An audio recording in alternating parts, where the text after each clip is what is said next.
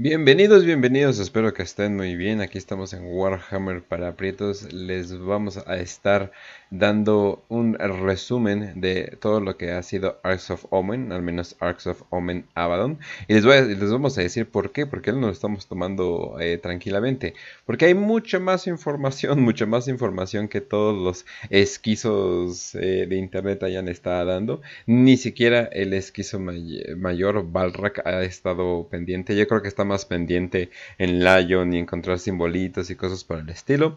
Pero aquí les vamos a estar haciendo un resumen un poquito eh, pues más adentrado en todos estos mensajillos que pueden estar dando, no solamente con el lore, sino lo que yo siento eh, personalmente es un muy, muy, muy obvio eh, mensaje que está dando Games Workshop, básicamente un cambio de paradigma radical en lo que sería Warhammer, en lo que se conoce entonces, eh, va, a ser, va a ser una teoría, pero yo digo que estoy bastante bien apoyado, la verdad. Pero de todas formas, ahí vamos a estar eh, dándoles las teorías y los análisis. Y más que nada decirles qué ha pasado. Qué ha pasado en este pequeño libro que sacaron eh, de Games Workshop.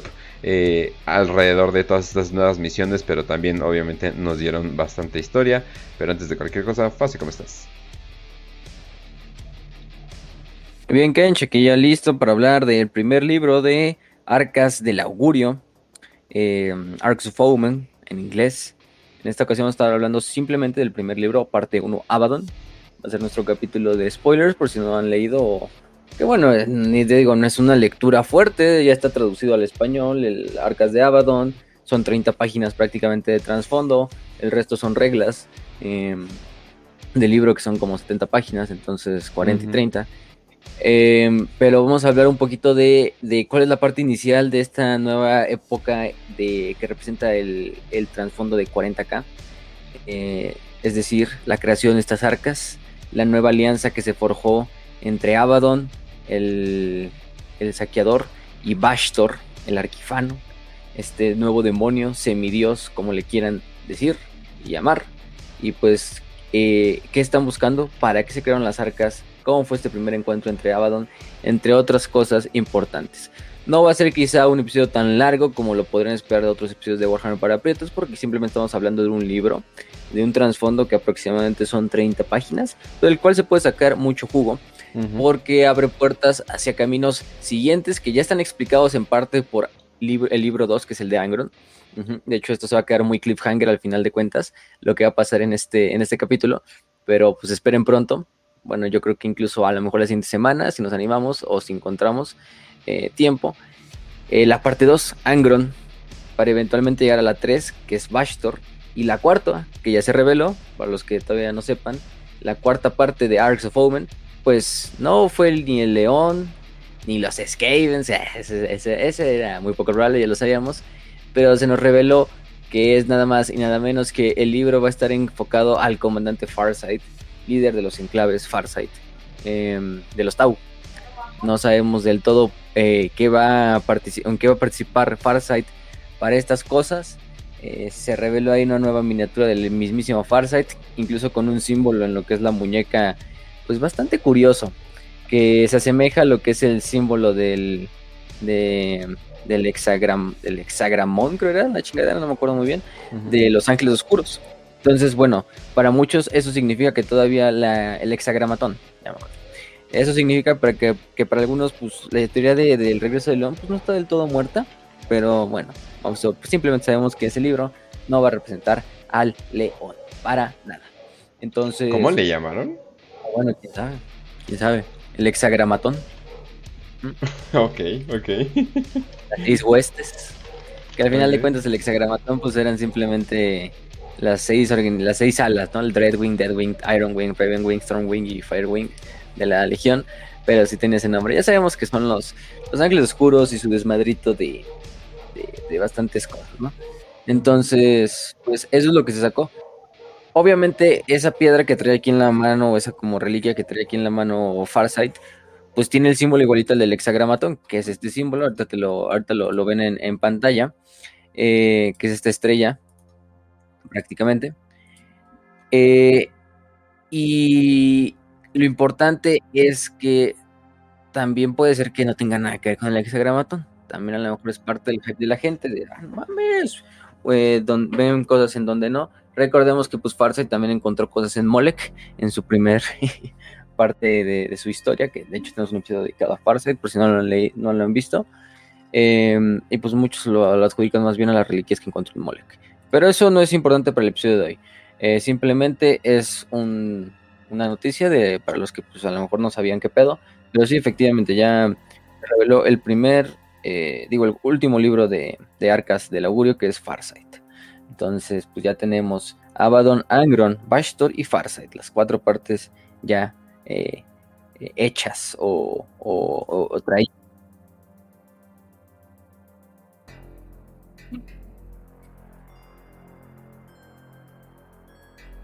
no sabría cómo traducirlo exactamente. Hexagrama unicursal. unicursal, creo que sí está bien. Es un eh, símbolo. Este. ¿Cómo se dice? Crowliano, ¿no? Sí, de, telema. ¿Cómo se llama? Y se supone que es eh, pues un hexagrama, pero que o sea, lo puedes escribir, o sea, sin nunca levantar eh, tu, tu mano. ¿Cómo se llama? Eh, exactamente el de Telema tiene un trébol en medio, pero eso ya es como decoración extra que se, que se eligió. Y sí es como que, ah, qué cagado, o sea, porque constantemente alguien por ahí en Game Workshop sabe una que otra cosa de Telema o algo por el estilo. Porque ahí, ahí, ahí vamos a ver que están refiriéndose a cosas eh, exactamente de cosas mágicas de, Telema, pero así específicamente, o sea, que no había visto eh, en otro lugar. o sea, obviamente yo me imagino que cuando estás haciendo un tarot, pues tienes que meter algo de esoterismo, ¿no?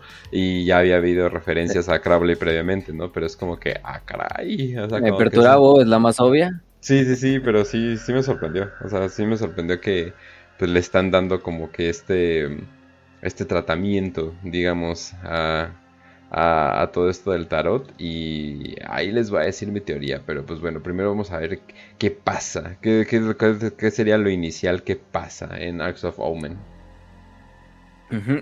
Pues el libro de Ark of Omen abre con una profecía, que es prácticamente gran parte de lo que va a enfocarse la, la búsqueda de Abaddon de esto, ¿no? Voy a leer la profecía completa porque vale la pena mucho escucharla. Esta profecía empieza así. Yo creo que ahorita vamos a hablar un poquito, bueno, de escribirla al final, pero ustedes a medida que yo vaya leyendo creo que van a irse dando cuenta de algunos elementos eh, o el, el, significado original o verdadero de ciertos elementos de la profecía, ¿no? Pero dice, en mis sueños el cielo está en llamas, las estrellas brillan lo bastante como para apagar la oscuridad circundante. Mi corazón se agita al verlas y mis ojos se llenan de lágrimas al sentir tal esperanza. Y entonces las estrellas empiezan a morir parpadeando, derritiéndose. Una a una van quedando reducidas a cenizas que caen sobre mi cara como si fuera nieve. Se mezcla con mis lágrimas, mi esperanza muta en horror y mientras recorro mis mejillas con los dedos, su reguero de oscuridad me escalda la piel. Me hundo hasta las rodillas en la ceniza, sé que esto es el fin, el mío, el de todas las cosas. Pero de pronto me llena un súbito conocimiento, una súbita revelación. Puedo parar eso. Aparto la mirada de los cielos moribundos y empiezo a escarbar, con la terrible sensación de que quizás ya sea tarde. Hay algo bajo la ceniza, algo que ha permanecido oculto a mucha profundidad, algo con el poder suficiente para impedir que las estrellas se apaguen. Mis dedos desentierran una forma que parece una fragua, varias botas abiertas en un grito, cadenas y martillos. En el centro hay una figura, con ojos de brasas ardientes. Empieza a darse la vuelta, el terror me apresa, escarbo aún más deprisa. Hay otra forma bajo la primera, una fortaleza enorme y poderosa, pero maltrecha por las bestias que atacan sus muros.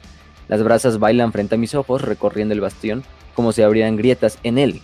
Justo antes de que la imagen estalle en pedazos, esas brasas adoptan la forma de un gigante carmesí. Sobre mi cabeza las estrellas mueren y mueren y mueren. Sigo excavando.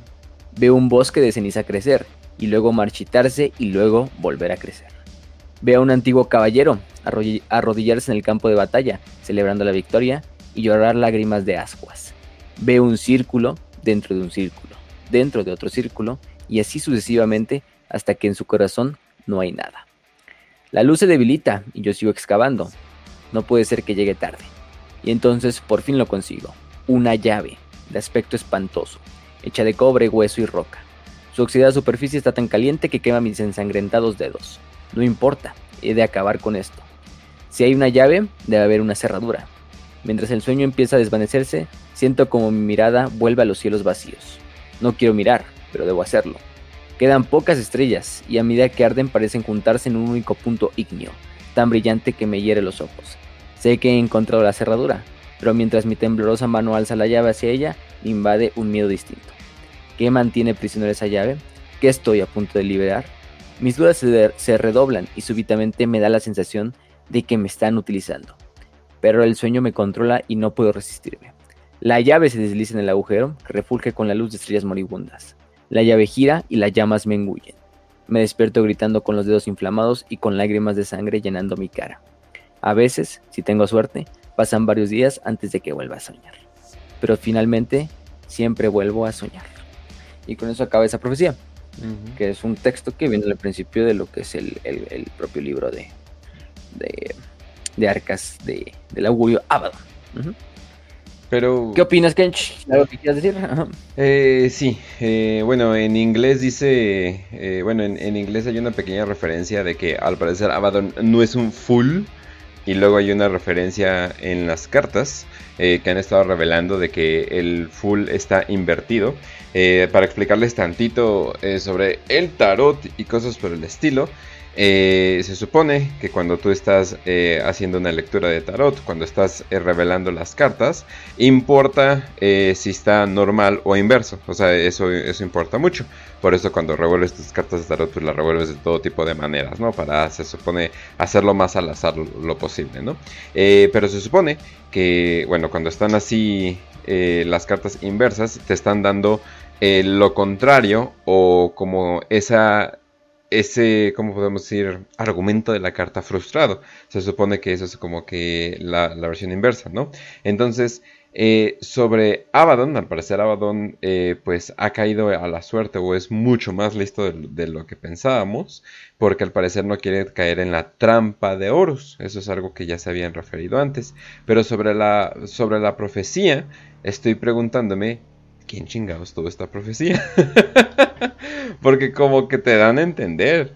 O sea, que más o, o sea, tú dices, no, pues el personaje principal algo por el estilo. Pero no, o sea, e, esa es la cosa. O sea, yo también pienso, pues algún tipo de psyker que tienen por ahí eh, del caos o algo, o algo por el estilo. Pero la cosa es, o sea, aquí cabe decir que hay algo muy importante que depende de quién sea la, la profecía, depende el, el, significado que tenga. Porque si es de Abaddon, pues claramente entonces eh, él sí se ve como un digno reemplazo de Horus en el sentido de que al grado de que no quiere destruir eh, la galaxia, sino más bien quiere... O sea, él sí se ve como, no, no, no, es que yo tengo que ser el líder porque yo sí voy a saber cómo manejarla. Esa es la cosa, o sea, y eso es como que eso, es lo que Horus quería hacer, ¿no? O sea, Horus no quería matar a todos, ¿no? De hecho, en las primeras partes dice, o sea, creo que en la primera parte de siguiente dice, en una parte dice Abaddon no era, dice, no Abaddon no era el loco que Horus había sido. Plegarse a los caprichos de los dioses, precipitarse sobre su premio dejando tras de sí grandes ejércitos leales al emperador cadáver, sería repetir errores del pasado. Abaddon no se veía a sí mismo como el jugador que según él Horus sí había sido, ¿no?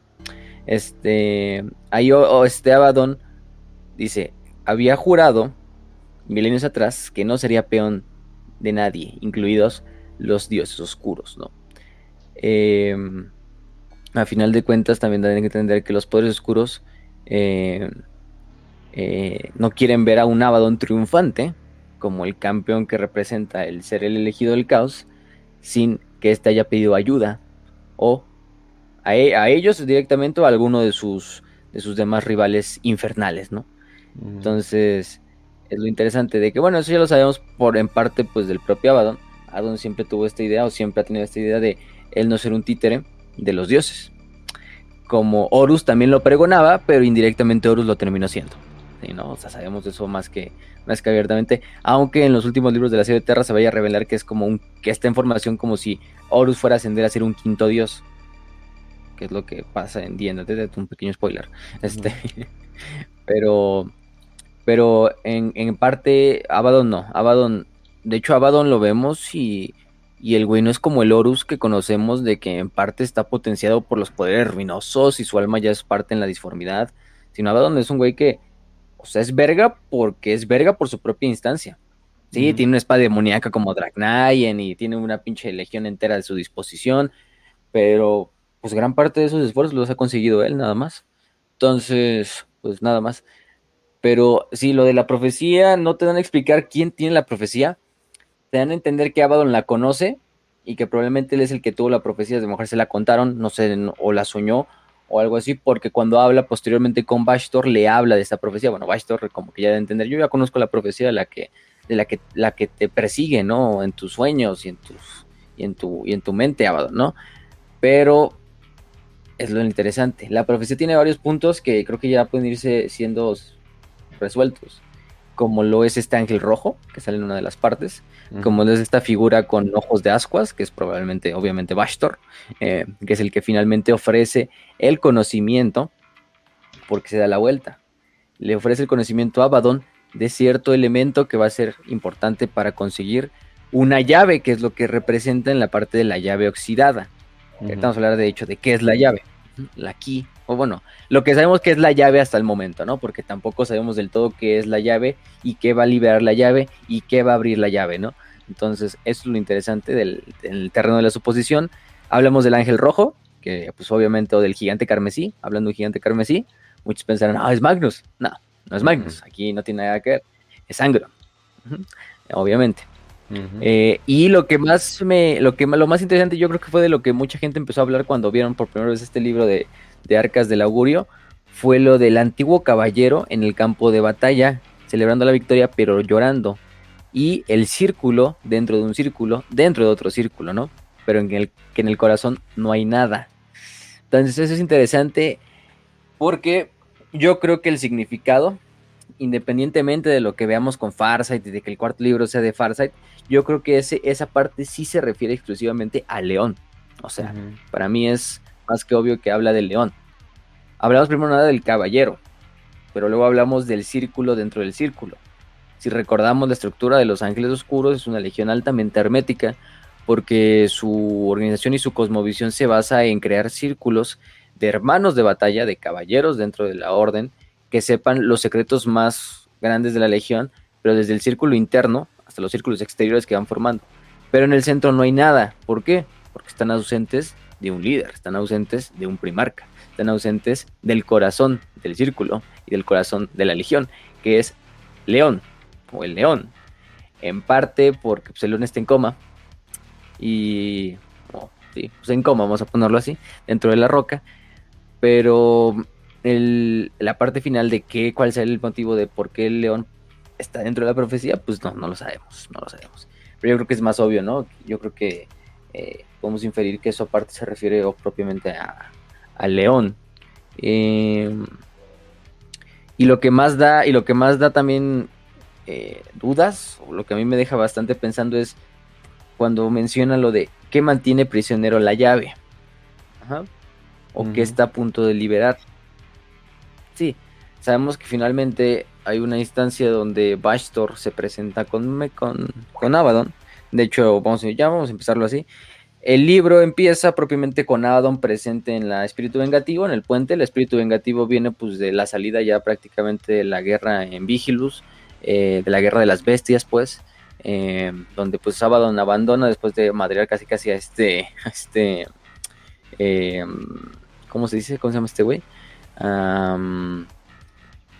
A Marnius Calgar, y, dejar en dejar en el mando prácticamente lo que es la la la esta la guerra a, este el señor del caos Harken World Claimer, ¿no?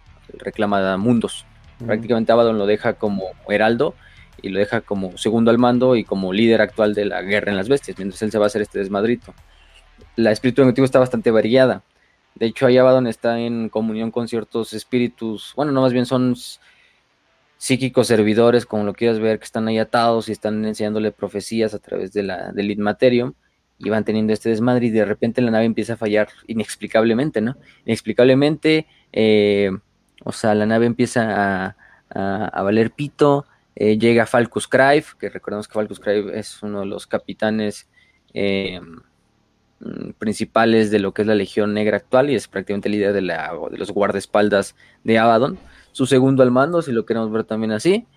Y, llega y en chinga, ¿no? Y, y Abaddon incluso dice que. Abaddon incluso se ve con miedo, ¿no? Bueno, con pánico, pánico, ¿no? Así dice, se saca de pedo cuando empieza a ver que la nave empieza. Los servicios empiezan como a, a, a titilear, a, a, convulsionar, a hacer todo este desvergue, y van retrocediendo hacia lo que es la nave, ¿no?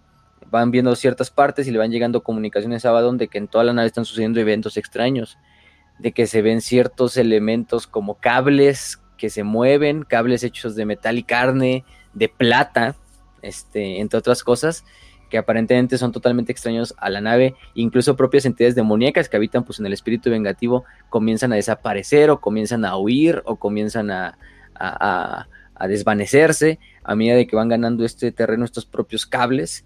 E incluso ahí es cuando convoca a uno de sus más grandes también seguidores, que es este Sorfas, eh, Lord Sorfas, que es uno de los principales, o yo diría que es el principal eh, eh, hechicero de la Legión Negra. Este, muy conocido por ser un gran servidor tanto de Abaddon como del buen Sinch. sí, en, en, todo lo que corresponde a temas esotéricos, asuntos esotéricos, con la disformidad y con los servidores demoníacos. Abaddon siempre recurre con Sorfas.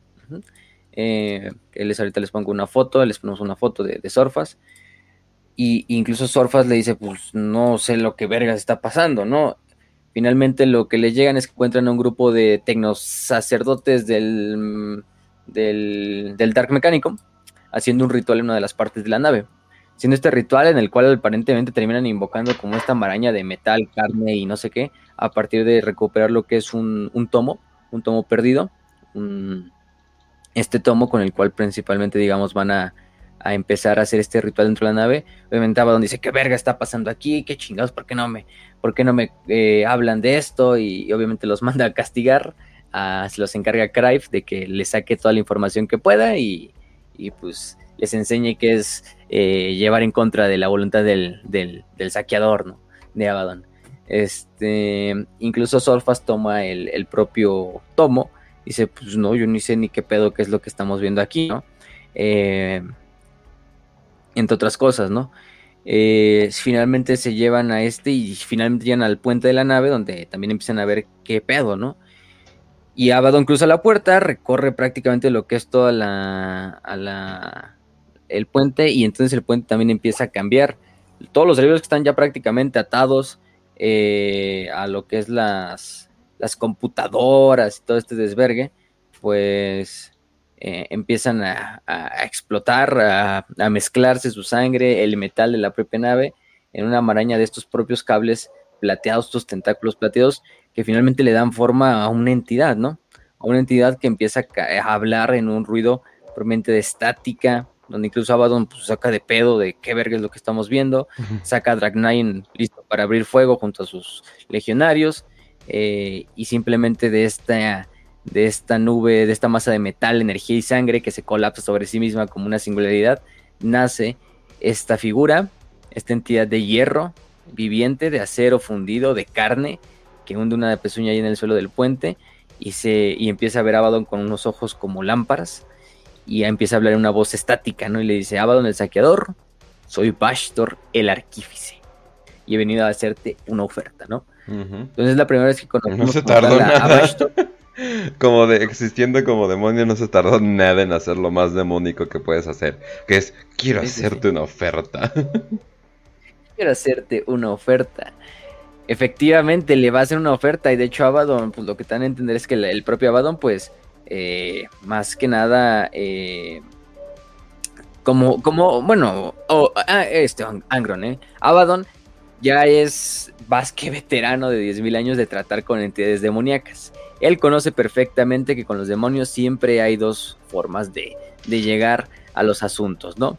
Agarrándote a vergazos, porque por lo general los demonios van a hacer eso, o en especial los demonios de cierto dios azul y dorado, este lo que siempre intentan es embaucar, ¿no? Hablar y ofrecer, dar respuestas, dar preguntas, entre otras cosas, ¿no? Incluso el propio Abaddon se dice así como de puta madre, ¿qué es esta, es esta, esta, esta mierda, ¿no? Hay una muy buena frase que dice ahí, ¿no? De los habitantes de la disformidad no son nuestros aliados, no son nuestros patrones y no nos otorgarán las bendiciones que buscamos. Su naturaleza es la misma que la de su engañoso reino, mortalmente peligroso para los crédulos, pero una gran fuente de poder para aquellos con la fuerza de voluntad suficiente como para tomar dicho poder sin entregar nada a cambio. Mi voluntad se entrenó durante 100.000 años, incluso teniendo enfrente a los mismísimos, bueno, 10.000 años más incluso teniendo enfrente a los mismísimos dioses oscuros. No soy estúpido, ¿no? este... Y sí, no, o sea, lo que hago es que que, que Abaddon, pues obviamente cuando ve la chingadera dice, pues esto no es algo en lo que confiar, ¿no? Esto no es algo en lo que confiar. Eh, Abaddon lo primero que se espera es, primero que nada, incluso Abaddon tarda en responder con violencia, porque él sabe, no, pues los demonios por lo general responden con eso o responden con preguntas estúpidas.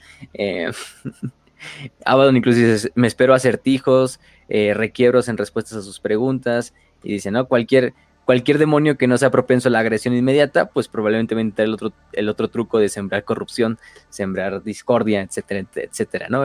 Abaddon pues es famoso de que ya trató con ciertas entidades como Dragnain, como Belacor, etcétera, etcétera, etcétera, ¿no? Y pues en todos estos demonios ha visto el mismo patrón de, esto, ¿no? Al final de cuentas las, las entidades demoníacas trabajan para sí mismas, sí, pero para sus patrones, ¿no? Este, a menos que sean como Bashtor. Eh, el demonio simplemente se proclama a sí mismo como Bashtor, el arquífice, gobernante de las forjas de almas, y escupe sobre la idea de servir a cualquier otra deidad. Ahí nos hablan un poquito de, de de qué es Bashtor, ¿no? Bashtor, que es el semidios demónico de los inventores, los ingenieros, los, ingenios, los ingenieros, pues, los científicos y los artesanos. Es la curiosidad y la innovación, desprovista de conciencia moral y llevada hasta el extremo más oscuro. Bashtor encarna la necesidad de comprender y a continuación de esclavizar a las fuerzas naturales y acabar alcanzando la apoteosis tecnológica a cualquier precio.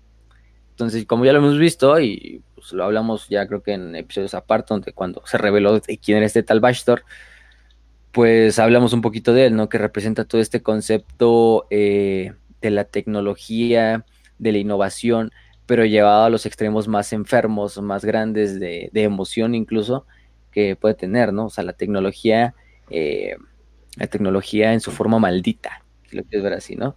Entonces todo aquel que dé creatividad. O sea, aparte de la innovación y todo eso, o sea, Bastor es el elemento de traer algo nuevo, o sea, eh, eh, de la innovación. Me recuerda mucho esta frase de de Ezra que lo bueno es que este ese cabrón tenía un pinche don para tener una idea y órale, tres palabras, nueva idea, ¿no? Eh, de, ¿cómo sería? Make it new, hazlo nuevo, ¿no? O sea, como que e, ese, ese, esa fuerza de, la, de lo nuevo, o sea, eh, ya sea en el inmaterio o en el mundo material, siempre las ideas nuevas, siempre las ideas frescas eh, imperan. Entonces, yo sí me imagino que Bastor va a lograr su cometido más que nada porque es algo completamente nuevo eh, es algo que no hemos visto y se ve que trae toda la inteligencia y se ha unido a la persona correcta para lograrlo. Pero ahorita, bueno, ahorita hablamos de pues, cuáles son los propósitos de cada uno y nuestras teorías esquizo. sí, sí, sí. Este, vaya que, vaya que sí. Entonces, pues Bastor. De hecho, incluso te dan teorías de los orígenes de Bastor en el propio libro, ¿no? O sea, de que si Bastor eh, fue creado en una guerra en una guerra olvidada, en una guerra armamentística, eh, otros que nació debido a los horrores del era oscura de la tecnología, o que incluso él fue el autor del era oscura de la tecnología, entre otras cosas, ¿no? Y simplemente eso no es algo al final de cuentas tan importante, lo importante es de verdad quién es Bastor y qué es lo que quiere Bastor, ¿no? Eh, no es un príncipe demonio ni es una entidad de uno de los cuatro grandes dioses, es un güey completamente aparte, es una entidad completamente aparte en la disformidad, eh, cuenta con su propia esfera de influencia, con su propio rol incluso en el panteón, que es el, es el ser señor de la forja de almas. Em, entre otras cosas que pues recordemos que la forja de almas es esta fragua metafísica que es un reino aparte de los otros cuatro reinos del caos dentro de la disformidad, donde prácticamente se crean la mayor parte de los de las grotescas transformaciones tecnológicas demoníacas del inmaterio y, y, de la creatividad que hay en el inmaterio, ¿no? Entonces, eh, cada dios está incluso, digamos, obligado a, estar en buena relación con Bastor, porque Bastor finalmente eh, es un aliado eh, incipiente de los otros cuatro dioses. O sea, es un aliado al que le conviene estar ahí. Los demás dioses saben que Bastor, pues, da muchas ventajas a sus legiones demoníacas, entonces no es, no es, no es del todo conveniente irte a darte en la madre con Bastor, ¿no? y, bueno, ese, es el desmadre. incluso, pues, por ejemplo, dentro de la forja se crean, De que no, no Algo así con ellos. Exactamente. Qué casualidad, ¿no? Todo va en base a la tecnología. De hecho, hay incluso demonios que van y pactan con Bastor a cambio de que le sirvan a Bastor y prácticamente se vuelvan esclavos de Bastor. Demonios de los otros cuatro grandes dioses, ¿eh? O del caos sin dividir. Eh, a, cambio de que Bastor los cree o los haga una mezcla de máquina de guerra, demonio, y crean creaciones como los aplastadores de almas, las bombardas infernales, etcétera, etcétera, etcétera, ¿no? Y, el cambio o lo que pide mm, como tal Bastor a cambio son almas de mortales, pero también del propio demonio, e incluso los demonios que son eh, seguidores de Bastor o esclavos de Bastor llevan como un grillete o un pedazo tecnológico que representa que están bajo la voluntad de, de, Bastor, ¿no? Y nada más. Este, lo que hago es que eh, Incluso esto se vuelve parte de su forma física cuando, cuando se manifiesten. Eh, y eso sí, los contratos de Bastor siempre tienen condiciones explícitas, nunca son como los de Cinch de, bueno, letras chiquitas, ¿no? Que a lo mejor ni siquiera las puedes ver. Eh, se supone que Bastor deja que la propia naturaleza megalomaníaca de todos los demonios los lleve a, a que los terminen poniéndose bajo su servicio.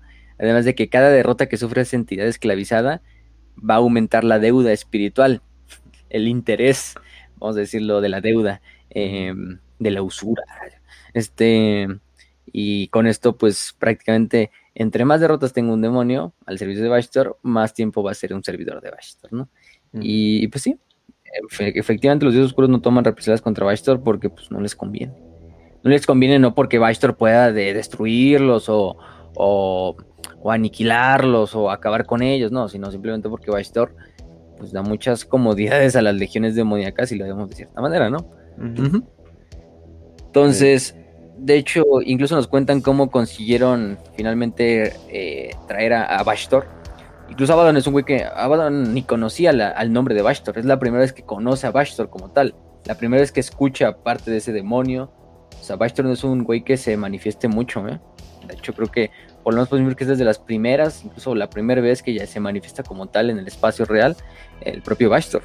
Eh, pero bueno, fue a través de un ataque que hizo uno de los Warsmiths, uno llamado Bask, que atacó la zona del planeta de, bueno, era una luna artificial llamada Perma, este, Pergamatros, Permatragos, ya iba a decir, ah, no, Pergamatros, este, eh, lo que hacen finalmente es encontrar eh, esta luna que debido a un problema de, que un servidor pues corrupto, un servidor ya mal, mal, funcionando, va y desmadra uno de los, de los reactores y se, sobre, se sobrecarga lo que es la estación ah, en, en, Pergamatros. Eso permite que la, flota negra de la Legión eh, de Abaddon pueda rastrear la señal y viajar hacia este, este, hacia este planeta, ¿no?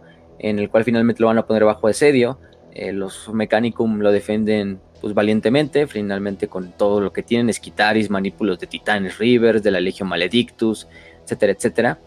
Y Bask, que es el Warsmith, junto a una magos del Dark Mechanicum, conocida como Persephora Hexen, eh, terminan ganando la batalla, ¿no?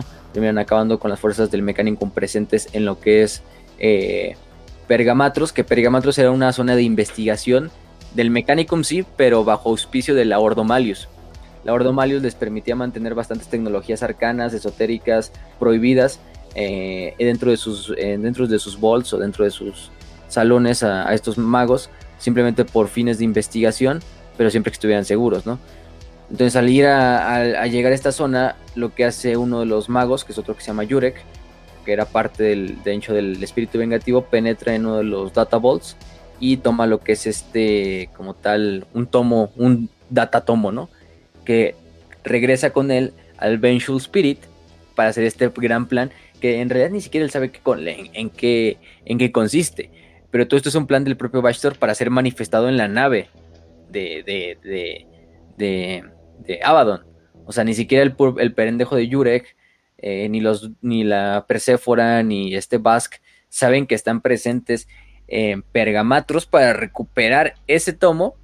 Digamos, hasta cierto punto lo hacen de una forma inconsciente, pero sabemos que Bastor orquestó todo este desvergue, simplemente para parecerse con, con el, con el, eh, con, con, con Abaddon para entrevistarse, ¿no? Al final de cuentas, este Tatatomo simplemente era un portal que permitió que Bastor entrara a lo que era el puente de la nave y presentarte ante, ante él, ¿no?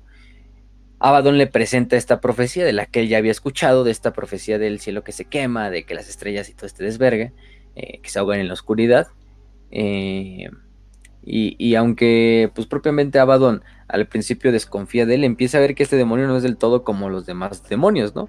O sea, sí empieza a ver que el güey habla pues hasta cierto punto, vamos a ponerlo honesto, o sea, si no, no, no mantiene otra parte de ahí.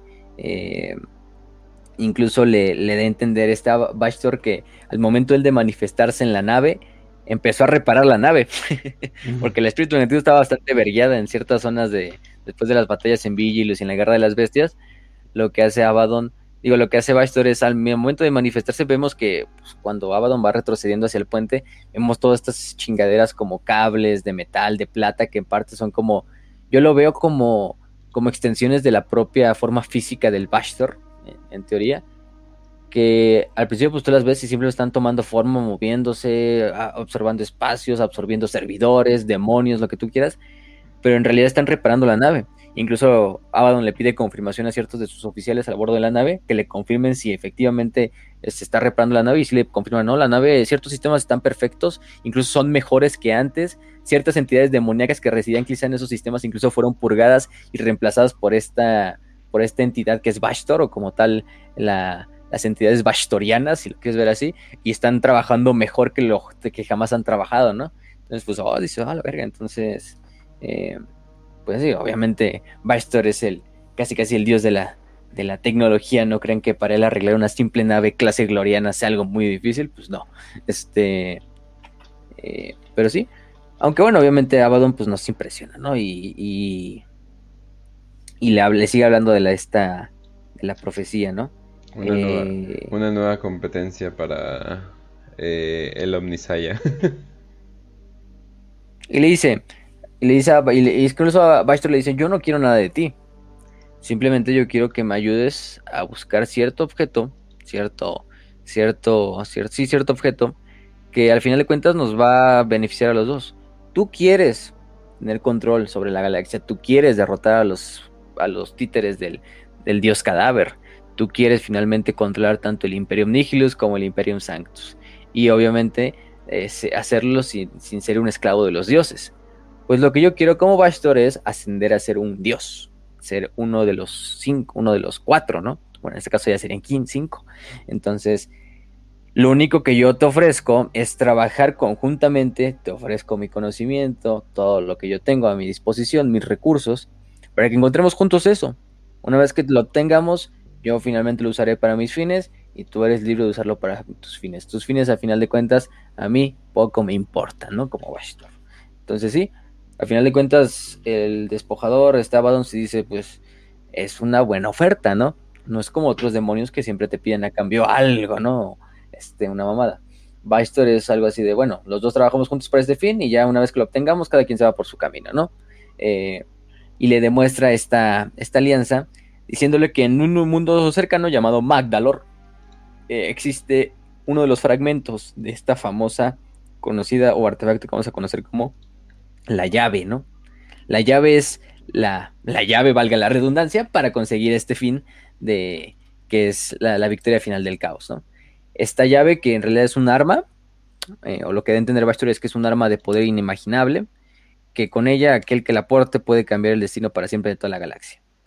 Entonces la llave no es un artefacto como tal, sino la llave es la conjunción de muchísimos artefactos esotéricos eh, esparcidos ya que sea por el tiempo y por el espacio, eh, mucho tiempo atrás durante una catástrofe. Esto significa que los fragmentos de la llave pueden ser, no sé, incluso desde un tomo demoníaco, un grimorio, pasando por un cogitador viejo, pasando por un fragmento de asteroide, como lo vamos a ver.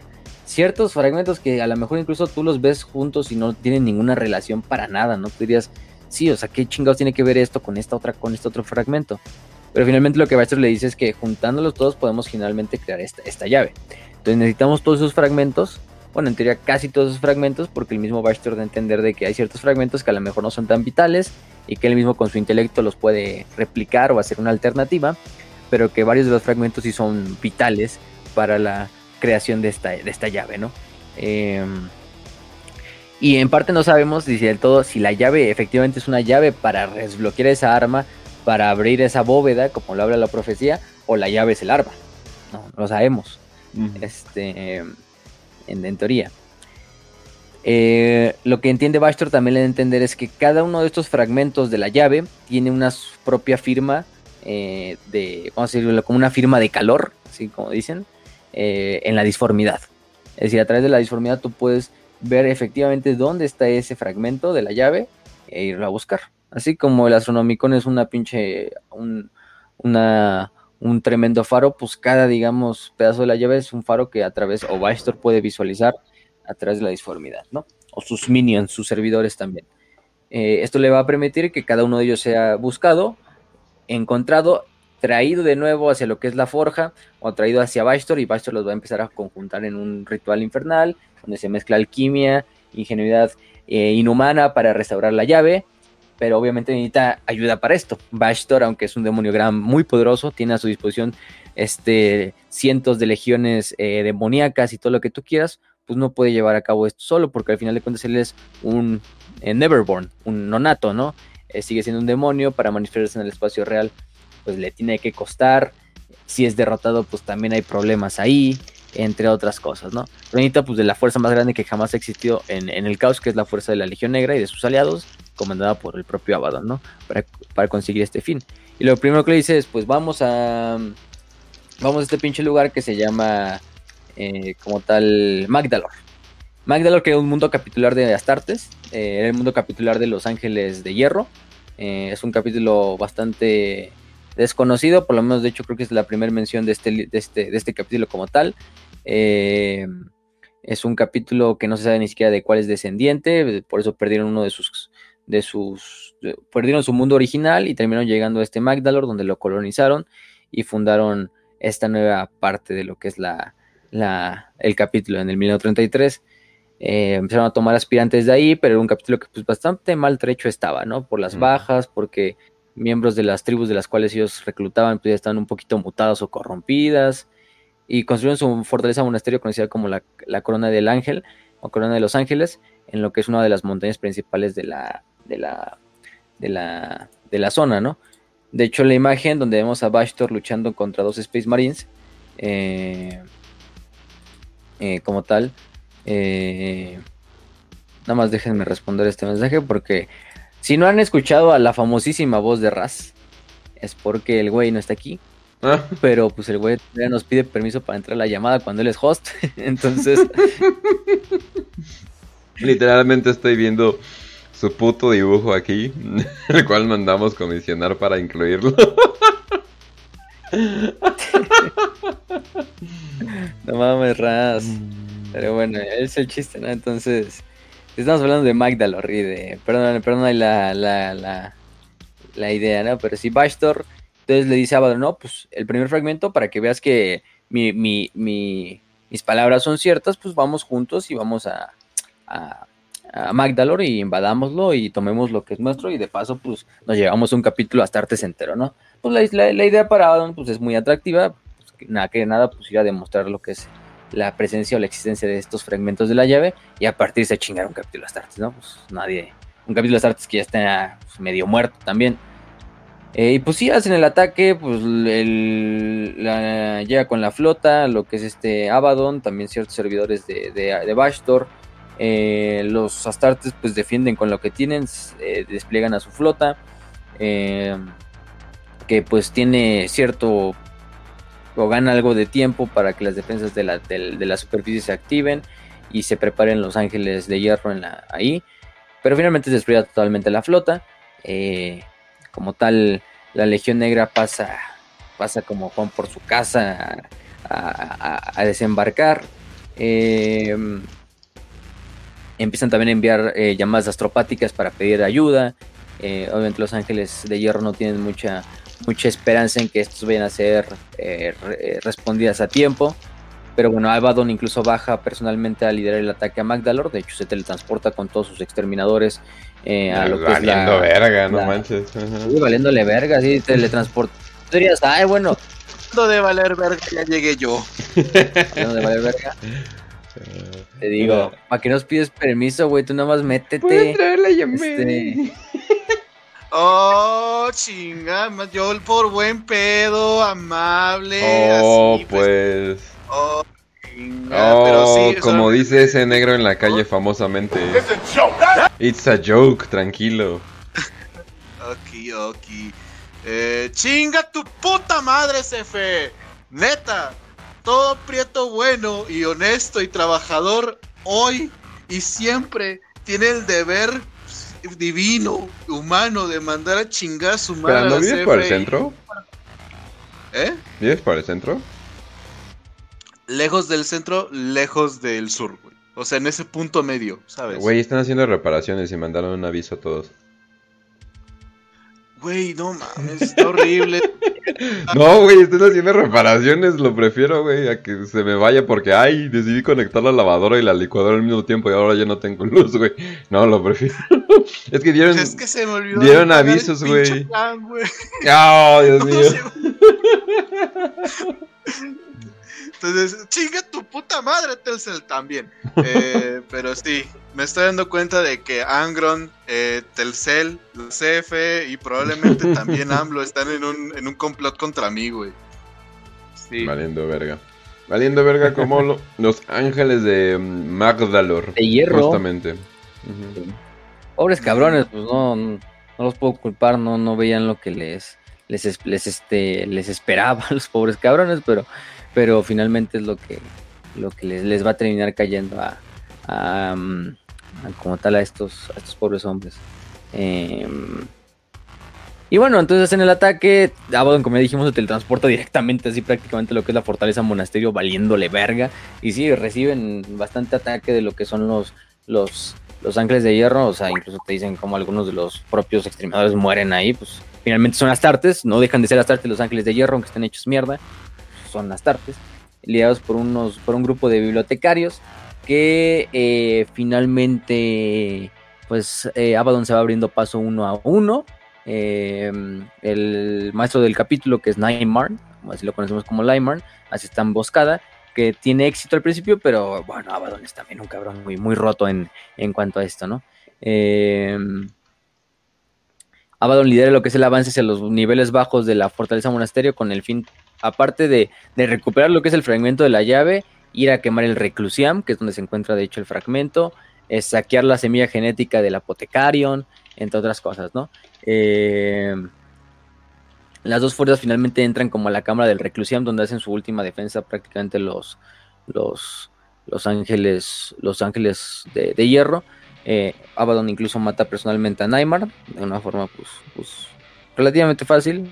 Entran en combate. Nightmare se defiende como puede, pero finalmente es asesinado por, por Abaddon. Y aparte, eh, Abaddon, incluso, digo, Bastor incluso empieza a corromper partes de la fortaleza del monasterio que atacan incluso a los ángeles de hierro. O sea, literalmente servidores que se mezclan en una pinche mezcla de metal y carne hecha de, de, cientos de servidores que empiezan a, se convierten en monstruosidades, en engendros, y empiezan a atacar a los astartes y todo y, finalmente llegan a lo que es la, la, zona principal. Eh, el reclusiar Carsen, que es uno de los que se queda ahí también a luchar con él, es asesinado por, por Bastor, personalmente también. Eh, y, pues nada más. Finalmente, hasta el último de los Ángeles de Hierro es asesinado, no quedan sobrevivientes de este capítulo, este capítulo es extinto. Y encuentran lo que es esta reliquia conocida como eh, la piedra del juramento, ¿no? Esta piedra del juramento que en realidad era un pilar, un pilar eh, de, mármol con una estatua de, un, de unas tartas en la parte de arriba. Al final de cuentas tú dices, bueno, un pinche pilar, qué verga, ¿no? Eh, Pero bueno, al final de cuentas, luego Bastor le explica, creo que el significado de lo que es la piedra del juramento. A nosotros como lector no nos los explican, se queda como en incógnita de qué era este desmadre. Lo único que de lo que sí se ríe Abaddon es como de, ja, tontos servidores del cadáver emperador. Ellos mismos van a ser la ruina de su dios, ¿no? Eh, y siempre lo, tratan de ocultar. Pero no sabemos en realidad de qué era este, esta piedra del juramento. Tampoco es muy importante porque vemos que esta piedra del juramento simplemente es una de las cientos de partes de la, de la llave que representa la creación final. Entonces, bueno, ahí tienen la primer probadita, o Abaddon tiene la primer probadita de estos artefactos. Em, y se lo llevan de vuelta a lo que es la, la, esta, ¿no? Y pues Magdale, Magdalor es, eh, pues, arrasado completamente. Y pues dejan de existir los pobres, los pobres ángeles de hierro. No sé algo que quieran comentar. Eh, Raz también, que estás aquí descansen en paz. Murieron tal, con tanto honor como, como mis ganas de meterme al programa tempranito. Pinche CFE, puta. Pero sí. Me estoy dando cuenta de que Abaddon es en realidad el pinche CEO de la CFE, güey. ahorita, Ahorita vamos a ver, no, ya, ya estamos acercando. No, nos presenta lo de Arks of Omen, hacemos una pequeña pausa, saco mi tabla llena de teorías de conspiración y no, hombre, ahorita vamos a ver. Aparte que están bien interesantes las pinches eh, artefactos. Sí. Artefacte. Pero sí, este... Um, como tal, pues es lo que pasa en la primera parte de, la, de la guerra de Magdalor pues, pues, ya tenemos ahí una, primera destrucción. Ya le pondría masacre, pero pues está bien. De una, una, pues pobre defensa, ¿no? Pues, sí. pueden hacer. Al final te está cayendo. Pues, no es nada más el pinche güey que acaba de destruir Cadia y que acaba de partir al Imperio en dos, sino que aparte te cae que es uno de los demonios más poderosos de todo el, Inmaterium, no mames, ¿qué vas a hacer? Este... Mira, güey, te voy a, ¿sabes lo que dicen los psicólogos cuando la cagas? al Real Madrid con el Atlético Capulina de quinta división de Perú, te digo, güey. verga. Fíjate que los psicólogos cuando la cagas muy feo, güey, te dicen de una manera muy bonita, hiciste lo que pudiste con las herramientas que tenías a la mano. Eso fue lo que pasó, güey. Eso fue lo que pasó. Y bueno, muy feo la cagaron feo, pero pues, no, murieron en la gloria, como lo morían muchos starters, pero pues, al final de cuentas, eso ya no es importante. Al final lo que nos cuentan en los siguientes meses es que Abaddon y Bastor se reúnen en una locación eh, de ciertamente desconocida dentro de lo que es el Imperium Nihilus, donde lo que la Legión Negra empieza a hacer es como meter en un corral o arriar lo que son Space Hulks especios espaciales, como les quieran decir, bajo la dirección de Bastor. Muchos Space Hulks que se encuentran en la disformidad los localiza la Legión Negra y los empieza a juntar todos en una locación inespecífica de lo que es el Imperium Nihilus. Eh, Bastor se empieza a trabajar eh, prácticamente en estos Space Hulks, eh, en algo que hasta cierto punto el propio Abaddon no entiende muy bien al principio de qué se trata. te lo cuentan cómo estaba Abaddon ahí viendo el desmadre y nada más se ve como está el Space Hulk ahí a lo lejos. Que por cierto, pasaron Pasaron siglos, el güey literalmente tiene eh, símbolos caotas que, eh, puestos en su pinche piel. Sigue teniendo un odio contra todo el caos y todos los demonios y todo lo que tenga que ver, al grado de que como que le vale verga, así ay, sí, pinches demonios, sí, sí, sí. Ah, sí, pásame, pásame por favor eh, mi espada, ah, muchas gracias, no sé qué, ay, gracias demonio servitor que tengo aquí. Ah, cómo me cagan los demonios. el cabrón. no mames. ¿no? Haz de los demonios tus perras. no, o sea, yo, pensé que íbamos a tener algo como, ah, no, pues eventualmente Abaddon va a elegir un bando y va como que, no, o sea, ya ahorita con lo que estoy viendo, el güey no podía repudiar más eh, el caos, o sea, con razón siempre está como con cara de emputado, es como que me caga a todos los que están alrededor de mí. Sería un buen servidor de Malal. Este, si existiera Malal, claro. Ah, ¿cierto? Ajá. Este, hay una mención a Malal en las cartas, pero ahorita se las digo. Va, va, va, va.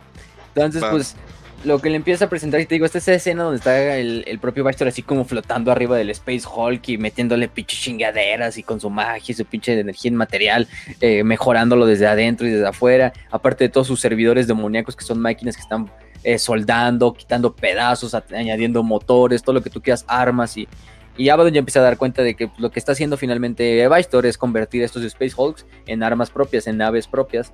Eh, incluso te hablan como estos, recordemos, un Space Hulk por lo general está lleno de, no solo de, bueno, los que no sepan que es un Space Hulk hay que explicarlo rápido. Eh, ya para este punto, si no sabes que un Space Hulk, pues no sé en qué mundo vives. Eh, y estás hablando de Warhammer. son un chingo de naves perdidas en la disformidad, pegadas así como si las pegaras con pinche pegamento de ese blanco, así, como si fueras una pinche, estos juegos así, más que te dejaban hacer en kinder, así, pinches plastas de pegamento y papel y madera, y, pero en este caso son naves, naves y naves de todos los tipos de razas, orco, eldars, humanas, imperiales, caos, etcétera, etcétera. Eh, eh, en este amasijo que es tanto de roca como de metal, como de carne incluso, porque al estar mucho tiempo perdidas en la disformidad, pues las terminan habitando todo tipo de criaturas, tanto disformes criaturas que no se pueden ni siquiera describir y que pues, incluso salen un poquito más allá de lo que es ser un demonio. Eh, senos, en específico también, senos de todos los tipos, en especial Gene Stealers, entre otras abominaciones, e incluso bandas de renegados que los terminan habitando, de otras muchas cosas. Entonces, el problema principal. De hecho, hay un juego que se llama literalmente Space Hulk, en el que salen justamente Space Hulks. Así que deberían de considerarlo, chicos. Era de Space. Es de los mejores juegos de Warhammer en, general, ¿eh? Sí. sí. Tanto el viejito que era más de estrategia, como el nuevo, como el Deadwing, que es la variación de First Person Shooter, al estilo así Horda. Eh, todo siempre es un clásico, es un clásico. Space Hulk. Así como lo hablamos con Gorka Morka, que ya hay un episodio de hecho para los Patreons y para los miembros de YouTube. Ya está ahí abierto, ya pueden verlo. Gorka Morka, explicando todo lo que tiene que ver ese universo que salió eh, o ese spin-off del juego de mesa que salió en los 90, finales de los 90. Entonces, y que vivió poquito, pero que brilló eh, muy bien. Entonces, pues recordemos, tenemos estas arcas, bueno, estos más bien estos Space Hulks, que dentro de ellos viven un chingo de chingaderas que no podemos ni siquiera mencionar, ¿no? O sea, de todo tipo, ya sea senos, demoníacas, eh, no demoníacas, pero disformes, etcétera, etcétera. Entonces, pues mucho del esfuerzo al principio de, de, esto es irlos y purgar ciertas partes del Space Hulk para que finalmente, pues, si quieres meter a tripulación dentro de ese Space Hulk, pues necesitas lugares habitables donde esta tripulación puede estar trabajando y manejar el Space Hulk, ¿no? Obviamente no, no, no puedes hacerlo si el pinche Space Hulk está plagado de todo tipo de, abominaciones, ¿no? Y, al principio tienen muchas bajas entre los cultistas que mandan a purgar las, las, los Space Hulks. Incluso Lavon dice como, bueno, el pedo no es tanto, incluso Bastor le da como de, no está tanto el pedo de, de purgarlas completamente eventualmente se van a purgar o eventualmente no necesitamos ni siquiera todo el Space Hulk o toda la estructura de los corredores interiores del Space Hulk. Simplemente tenemos una parte para poder manejarlos y usarlos como lo que son, que van a ser armas. Entonces sí, pues te dan a entender que incluso hay muchos arcas porque finalmente vamos a entender que estas como tal Space Hulk renacidos, eh, weaponizados, a los cuales les añadieron nuevos motores, nuevos artefactos para que, para que sean una, una super arma, cada uno de ellos una super arma por su propia instancia. Estamos hablando no de unos cuantos Arcs Home, estamos hablando quizá de decenas, incluso sí, decenas de, de, de, Arcs of Omen, de arcas del augurio, que pasan a denominarse así, arcas del augurio. Eh, finalmente, estas arcas del augurio, su principal objetivo es dárselas a ciertos eh, miembros, bueno, no más bien miembros, elementos de las legiones traidoras, de cientos de cultos de los dioses oscuros para que vayan recuperando en misiones eh, personales estos fragmentos de la llave. Entonces, en cualquier mundo que esté, en cualquier lugar de la galaxia. Entonces, Abaddon les va a empezar a dar estas arcas a ciertos elementos en los que él va a llegar a confiar, obviamente, eh, que les, les da una arca y esta arca va a ser pues la nueva base prácticamente de esta, de esta banda de guerra, de este grupo de rebeldes, de renegados, de cultistas, lo que tú quieras. Pero finalmente el objetivo principal es, bueno, yo Abaddon, te presto el arca, te la regalo incluso si quieres, te la rento, te doy una te vendo una franquicia que te doy una franquicia de y te dejo tener el Infonavit de arcas. Oh. aquí tengo tu, aquí tengo, aquí tengo tu gasolinera, ¿no? Aquí te la, regalo, te la regalo, pero a cambio voy a recuperar mis fragmentos de la llave, ¿no? Eh, sí, eh, cada una de estas arcas comandada por un campeón del caos, ya sea uno de los subordinados de, Abaddon o algún señor del caos que está aliado a, Abaddon y que Abaddon sea, sepa que es fiel a él, ¿no? O sea que Nylord se quedan sin juguetes. Entre comillas también, entre comillas también. Ah, obviamente. Nylord se quedan sin juguetes de, nuevo. Por ahí había una que sí estaba comandada por una por un Nightlord. What? Eh, What? Bueno, considera que muchos Nightlords se odian mucho más entre ellos que Abaddon, entonces sí, tiene un poco de sentido. Yo lo usaría para joder a otros Nightlords. De hecho, se llama Tabak. Tabak, que es, un miembro de los, de los Amos de la Noche, que, que le encomendó una de las arcas a, a este. Em, eh, como tal, le encomendó a este, este señor de los Amos de la Noche una de las arcas. Que finalmente se lo llevó a la verga porque le empezaron a hacer mierda a los Eldars. Pero sí, entonces cada arca va a ser este, este fin. De hecho, ahí nos describen cuáles son los, cuáles son algunos de los artefactos que les incluyen estas arcas, ¿no? O sea, artefactos creados por el mismo Bashtor que van a ayudar a que las arcas pues, sean más que un simple Space Hulk con motores y armas, ¿no? Por ejemplo, hablan de protecciones que hablamos pues principalmente de runas gigantescas que se ponen sobre los cascos del, Space Hulk o cadenas gigantes, cadenas rúnicas, altares o capillas que sirven como prácticamente eh, protecciones para evitar que los espíritus máquina corruptos de las naves se rebelen y hagan que la nave mal funcione. Tenemos los gangliaxos de carne metal, que son como estas mismas protrusiones, como estos tentáculos del propio Bastor que están hechos como de carne y metal, de este metal plateado, que van fundiendo prácticamente todos los circuitos de la nave en un solo gran circuito y lo conectan a una sola red que se conoce como el Gangliaxos. Y esta red es la finalmente el nexo de control principal de un arca del augurio. Aparte de ello, las arcas también dentro de ellas tienen un portal disforme diseñado por el mismísimo Bashtor. Estos, estos portales disformes tienen una función que es cuando aquellos, aquellos, los miembros de esa arca del augurio recuperen el fragmento de la llave al cual se les encomendó, cual se les encomendó traer, eh, lo dejen en este portal disforme. Este portal disforme solo sirve para que el fragmento como tal pueda viajar hacia lo que es la forja de Bashtor y Bashtor los pueda seguir uniendo uno a uno a lo que es el para formar la llave. Entonces es, una medida de seguridad de que nadie, simplemente todos, cuando recuperen un fragmento de la llave, la lleven a ese portal y lo único que viaje a través de ese portal sea el fragmento de la llave. Nada más. Es lo que le interesa a Bastor y ¿no? A mí me vale verga eh, lo demás, o sea, al final de cuentas. Es un portal único dentro de las, de las arcas de, del augurio. Pero también pone una cosa que se llama el obeliscano, que es un invento así hecho a partir de, que es como un faro, gracias a un motor, un motor demoníaco que fusiona carne, metal y, esencias de ciertos demonios en una fragua y está alimentado por almas de psíquicos. Qué curiosidad. Y efectivamente lo que nos describen es que es como una especie burlona del, del astronomicón. Es un astronomicón chiquito dentro del arca del augurio que permite que todas las demás arcas del augurio sepan dónde están las otras arcas del augurio y las demás flotas que acompañan a las arcas del augurio pues sepan guiarse dentro de la disformidad eh, guiándose a partir de hacia dónde va su arca. Entonces las arcas, estos obeliscons, obeliscanos, sirven como pequeños astronomicons que cada una de las arcas del augurio tiene para que sirvan como faros dentro de la disformidad y haya una buena cohesión entre las flotas que acompañan a estas arcas. Entonces, bueno, vemos que incluso tiene ese desmadre.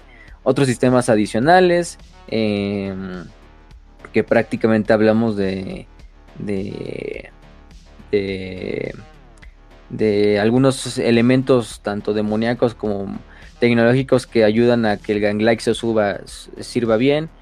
Eh, y una cosa que se llama el navegante, que es cuando finalmente todos los Ganglaxos eh, se unen en un solo lugar, forman lo que conocemos como un navegante, un piloto hecho a partir de hierro, bronce, engranajes, cables, extremidades retorcidas, ojos, eh, sensores de disformidad, etcétera y que sirva como el puente y la tripulación de la, del arca del augurio. Entonces, en teoría no hay tanto que manejar un arca del augurio, el arca del augurio se maneja sola a partir de este navegante, que este navegante pues tiene que obedecer las órdenes del señor del arca del augurio a la que esté sirviendo, en la que él esté, pero su lealtad final está con el mismísimo Bashtor, antes, de, antes que con cualquier mortal.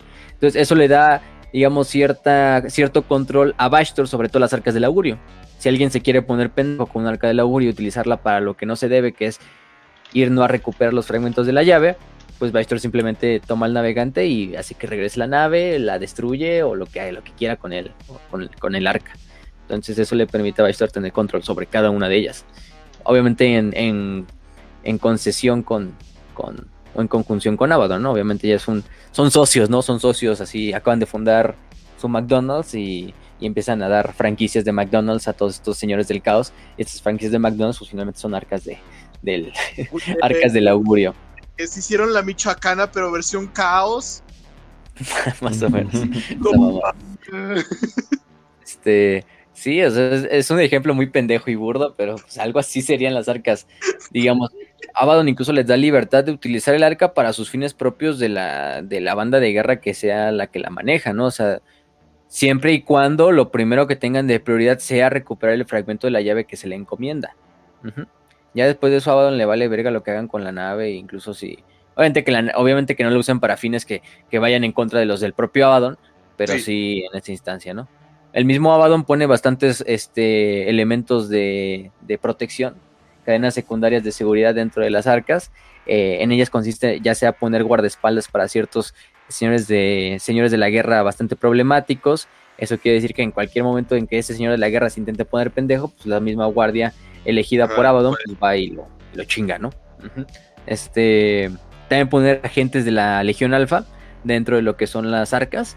Eh, llega un acuerdo secreto con la Legión Alfa. De la Legión Alfa no sabemos claro. en realidad lo que va a obtener a cambio, pero siempre y cuando de que igual la Legión Alfa vea que uno de los señores del caos se está desviando completamente de, del fin de capturar lo que es la llave, la Legión Alfa tiene toda la libertad operativa para intervenir, ellos capturan la, el pedazo de llave y llevarlo inmediatamente al portal disforme. Eh, lo desaparecieron por querer mejorar al caos, básicamente. sí, ¿no? Entonces, hay de todo, o sea, esas flotas que van acompañando pues propiamente a lo que es el arca del augurio van a también conocerse como flotas funestas.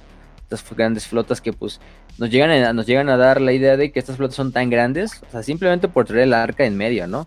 Este que son tan, son tan poderosas que se comparan o, o, igualan casi a lo que son grupos de batalla de la Cruzada Indomitus, ¿no? Uh -huh. Entonces, estamos hablando de flotas, pero cabroncísimas, en tamaño, en poder de fuego, en, en, en en tonelaje, ¿no? Entonces, sí, para que una flota de la Cruzada Indómitus, que son flotas totalmente inmensas, eh, se ponga al tú por tú con una flota de, de, de, de, una de las arcas, pues que estamos hablando de flotas, pero enfermas, de lo que es, lo que es el caos. Y, no estamos hablando de una o dos o tres, estamos hablando de decenas de flotas, o sea, dispersas por toda la galaxia, saltando mundos en todos los sectores de la galaxia, mundo ya sea humanos, imperiales, de otros del caos, de otras bandas que a lo mejor están alineadas con Abaddon, pero dentro de su planeta haya un pinche artefacto de la llave, o un fragmento de la llave, eh, ¿qué más? También este, eh, pues todo, ¿no? Todo lo que, lo que conocemos como eso. Y, sí, dice, pues no hay ningún, no hay dos flotas iguales, ¿no? Eh, de estas arcas. Cada una es diferente, en parte por la, por la naturaleza de los, de los, de los de aquellos que la manejan y aparte las lealtades, ¿no? Por ejemplo, te dan el ejemplo de Lord Gulgortot, el Ponzoñas, o el Ponzoñas, eh, que va al mando de una banda de guerra conocida como los Hijos de la po Pobredumbre, que es una, una, banda de renegados adoradores de Norgol, o un capítulo de renegados Space Marines, y, a, y, a, junto a ellos van regimientos traidores de Morbidax, caballeros renegados de la casa Roehuesos, escuadrones del archimago Oblock del Dark Mechanicum, entre otras muchas bandas de guerra eh, afines. Eh, y, y, por ejemplo es eso, ¿no? Luego tenemos otro ejemplo como la que es el, el comandante, de, el herrero de guerra Zagra, de los guerreros de hierro, que su arca es el heraldo de la miseria. Uh -huh. Este heraldo de la miseria, que consiste en puras bandas de guerreros de hierro, legiones de titanes, juramentados y de mortales esclavizados. Y vaya que son bastante leales, primero que nada a su legión, pero también a lo que son las órdenes de Zagra, y Zagra es un güey muy leal a lo que es. Por ejemplo, la, la, otra arca de la que hablamos, que era la de Lord Gulgoroth, el Ponzoñas, es la Ogro, así se conoce. Eh, la, la, la, el arca. Entonces, cada arca tiene su nombre, cada arca tiene su identidad, cada arca es un propio mundo, cada arca tiene armas diferentes, ningún arca es igual. Eso Bastor lo, lo, toma muy en serio, de que cada arca va a ser totalmente diferente a las demás arcas. Van a tener sistemas en comunes, como ya lo vimos. Uh -huh. Única y diferente. Eh, uh -huh. pero, pero sí, cada una para diversas funciones, pero todas con este fin de vayan y recuperen fragmentos de la llave, que es lo más, lo más importante, ¿no? O sea, además a mí me vale verga lo que hagan después con sus, con sus vidas, pero recuperen mis fragmentos. Entonces, pues sí. Uh -huh. mm, y vemos, Órale, ¿no? Sabemos. Mueran por mí. Mis Vemos todos tipos de, naves y de, chingaderas, o sea, vemos eh, todas estas cosas, ¿no? Eh, por ejemplo, ahí nos hablan también de los fragmentos de la llave, de que vemos desde una vez que recupera, por ejemplo, Sagra recupera uno de los fragmentos y es un pinche cogitador color negro, antiguo, bastante antiguo, que está en un campo de éxtasis. Unos miembros de la Legión Alpha recuperan lo que es un meteorito dentro de lo que es el bedrock de un planeta, etcétera, etcétera, ¿no? Pero finalmente los van metiendo al portal para que finalmente lleguen con Abaddon y Vistor y Vistor los empieza a agregar. Los agrega y los agrega y los agrega. Eh, hablan de otras, por ejemplo, en Agámedes, donde el arca Bloodmo entra en combate con una guerra que dura meses contra manípulos del planeta Forja de Graia. Eh, eh, ¿Qué más? vemos, por ejemplo, otra que es la, la Bane of Life que entra en una guerra que está sucediendo entre las ligas de Botán, de la hegemonía Cronus, y los orcos del WAG Skrullkraka, simplemente para recuperar un fragmento. Entonces las arcas y sus flotas empiezan a desperdigarse por toda la galaxia, incluso llegando a partes del Imperium Sanctus, atravesando lo que es la Gran Fisura y llegando al Imperium Sanctus a saquear lugares donde haya eh, evidencias de que hay una, de un fragmento de la llave. Y así, ¿no? O sea, se va repitiendo este, este, este elemento. Tenemos, por ejemplo, la otra de, de, de Tabak, este miembro de los Amos de la Noche, que ve su flota casi totalmente destruida por un esfuerzo conjunto de, Eldars del mundo de Uldwe y de Eldars oscuros de la cabala de, de, la espina de hierro, ¿no? O sea, la verga. ¿Qué chingados tuviste que hacer para juntar a los más puritanos con los más edgys, güey? ¿Qué chingados tuvo que hacer ese cabrón? Esos dos se odian. A muerte. Sí que son de edgiors. Edge Lords. Edge Lords. Somos demasiado edgy para estos edgys, entonces vamos a hacer lo menos edgy posible. ¡No mames! Hay una campaña muy interesante ahí, hablando de, eso, que es la de Cortosa 3, que es el mundo fortaleza de Cortosa 3, donde atacan finalmente los, los estos, los, los miembros de lo que es la flota de Gulgort, de, de Gulgort, eh, de Blighted, o el Ponzoñas, como le quieran decir en español. este, nombre bastante, bastante cagado, ¿no? Em, y que es el miembro, es el líder de la arca Ogro, la que dijimos hace rato, y llega en este sistema, ¿no?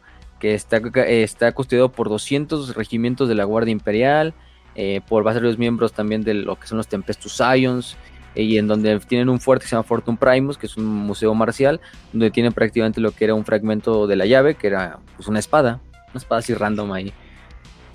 Digo, la verdad no soy muy fan, lo tengo que admitir aquí. No soy muy fan de este pedo de buscar así como MacGuffins espaciales para irlos incluyendo para crear un MacGuffin espacial gigantesco y nada más.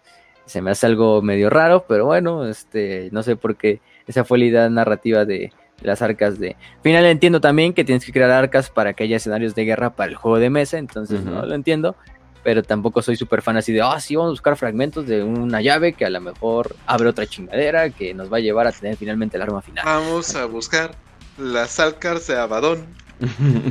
Los fragmentos de la llave, lo más estremece. sí, güey. Y bueno, o sea, se supone que ya, ¿no? Entonces llegan a lo que es el este, eh, el, el, Señor de la Guerra hace su, su ataque y empiezan a atacar. Finalmente Lord Gulgroth, que despliega bastantes fuerzas, tienen bastante, pues, no, o sea, los regimientos de la Guardia presentes en, Cortosa defienden fanáticamente su mundo.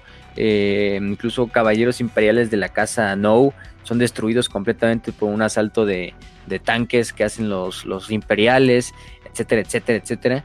Eh, también los, incluso Gulgort eh, o Gultork más bien envía armas virales que sí matan a varios lealistas pero hay un punto incluso hasta que la batalla en, órbita, eh, la, batalla en órbita se torna incluso en favor incluso de los imperiales, donde gran parte de la flota que acompaña la, al arca son, son destruidas, abordadas, obviamente también los imperiales sufren bastantes bajas, pero sí, o sea, los dos lados están dando con todo. Eh, eh, y sí, o sea, incluso se supone que en un ataque mal, mal calculado de Gultork, eh, en el cual pues calcula mal y, termina en una zona que no debe terminar. Así que incluso llama a la retirada a este Gultorg, ¿no? Que se retiran en la verga. y es cuando obviamente ahí entra la Legión Alfa, que tenemos que tenemos esta cláusula de que si vemos que ya el pendejo que tiene el mando del arca no la está cagando, pues nosotros entremos y, y chingue su madre, ¿no? Eh, y lo que hace la Legión Alfa es hackear prácticamente los canales de Vox de la porción traidora, o sea, de las fuerzas traidoras, y evitar que la orden de retirada de Gultork llegue, y sino que más bien lo que hagan es que todas las fuerzas traidoras se reúnen en un solo punto de lo que es la fortaleza Primus, del Fortune Primus, y ataquen en ese punto para que se abra una brecha. Una brecha por la que finalmente los miembros de la Legión Alfa se infiltran, recuperan el, el este el fragmento, regresan rápidamente a lo que es la nave, a lo que es el arca, la meten al teletransportador y a la verga, ¿no? La Legión Alfa pues ya se da por bien servida y se va. Este, ya el Gultorg y, y sus fuerzas se tienen que terminar replegando, pero finalmente sí obtienen este pedazo de lo que es la, la, la eh, el fragmento de la llave, ¿no? Entonces sí hay bastantes, bastantes, bastantes momentos por ahí que nos hablan de esta, de esta, de estos éxitos y también muchos fracasos. No crean que todas las naves, eh, todas las arcas de, de del augurio tuvieron éxitos, ¿no? Bastantes son destruidas, eh, pero pues al mismo tiempo tenemos pues bastantes, ¿no? No se diga, pues no solo son humanos los que están defendiendo, sino todo tipo de, alienígenas, ¿no? Ya sea principalmente los Eldars, tiránidos, orcos, Botán, los Botán también bastante participativos, los vemos, Necrones, pues también nos cuentan algunos de los eventos que pasan por ahí, por ejemplo tenemos el asalto de Onalpa, en el sistema de Onalpa se encuentra, eh, que se encuentra en el Imperium Sanctus, eh, prácticamente entra la, flota funesta de la, del arca conocida como Coloso, y, la flota empieza a extenderse a lo largo de todo el sistema, ¿no? Con titanes, con mecánico oscuro, con huestes de, de ciervos arqueotecnológicos y la verga para buscar lo que son estas partes. Y ahí es cuando atacan finalmente una fuerza de choque de Ultramarines, eh, liderada por el capellán Julianos, que hace la oportunidad de asaltar el coloso, mientras las naves de la escolta están dispersas por lo que es el sistema. Atacan el coloso, el arca y los defensores pues siguen siendo, del, siguen siendo bastante, bastante fuertes y, el ataque le cuesta toda la vida a todos los ultramarines que toman parte en él. Sin embargo, los ultramarines, antes de ser exterminados dentro del arca, logran colapsar lo que es el, los enginariums de la, del arca, lo cual empieza una reacción en cadena que hace que la arca explote desde dentro y sea destruida completamente, ¿no? En, el asalto de Donalpa. Clásicos ultramarines salvando el día, ¿no? O sea, primeros. Otra vez. Bueno, no fueron los primeros, pero, pero sí, ¿no? Este. Ajá, dejaron morir antes de. Hay otro, por ejemplo, de los mil hijos, bajo el mando de, este, de cómo se llama, de Somtatec, no digo de, ¿cómo se llama? No, de, este, de los, de una banda de, mil hijos, prácticamente del arco augurio de la bestia escarlata, perdón, que atacan un mundo de la dinastía Sarikan, la dinastía del mismísimo Sarik. Este, atacan a los necrones, a los pillan por sorpresa, arrancan el, del corazón la, la urna que era el fragmento por el que venían, eh, el, gran hechicero Hasomer regresa a su nave, la flota parte, pero los mil hijos no se dan cuenta de que en, el ataque por accidente terminan destruyendo la cripta del señor supremo de la, del mundo, que es Somtatek de Bol, se llama el, el Necron.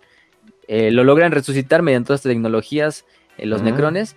Y indignado por este hecho, pues el señor supremo está en una eh, cómo se da en una casa para buscar esta bestia escarlata que es el arca y destruirla él por su propia mano, ¿no? verga.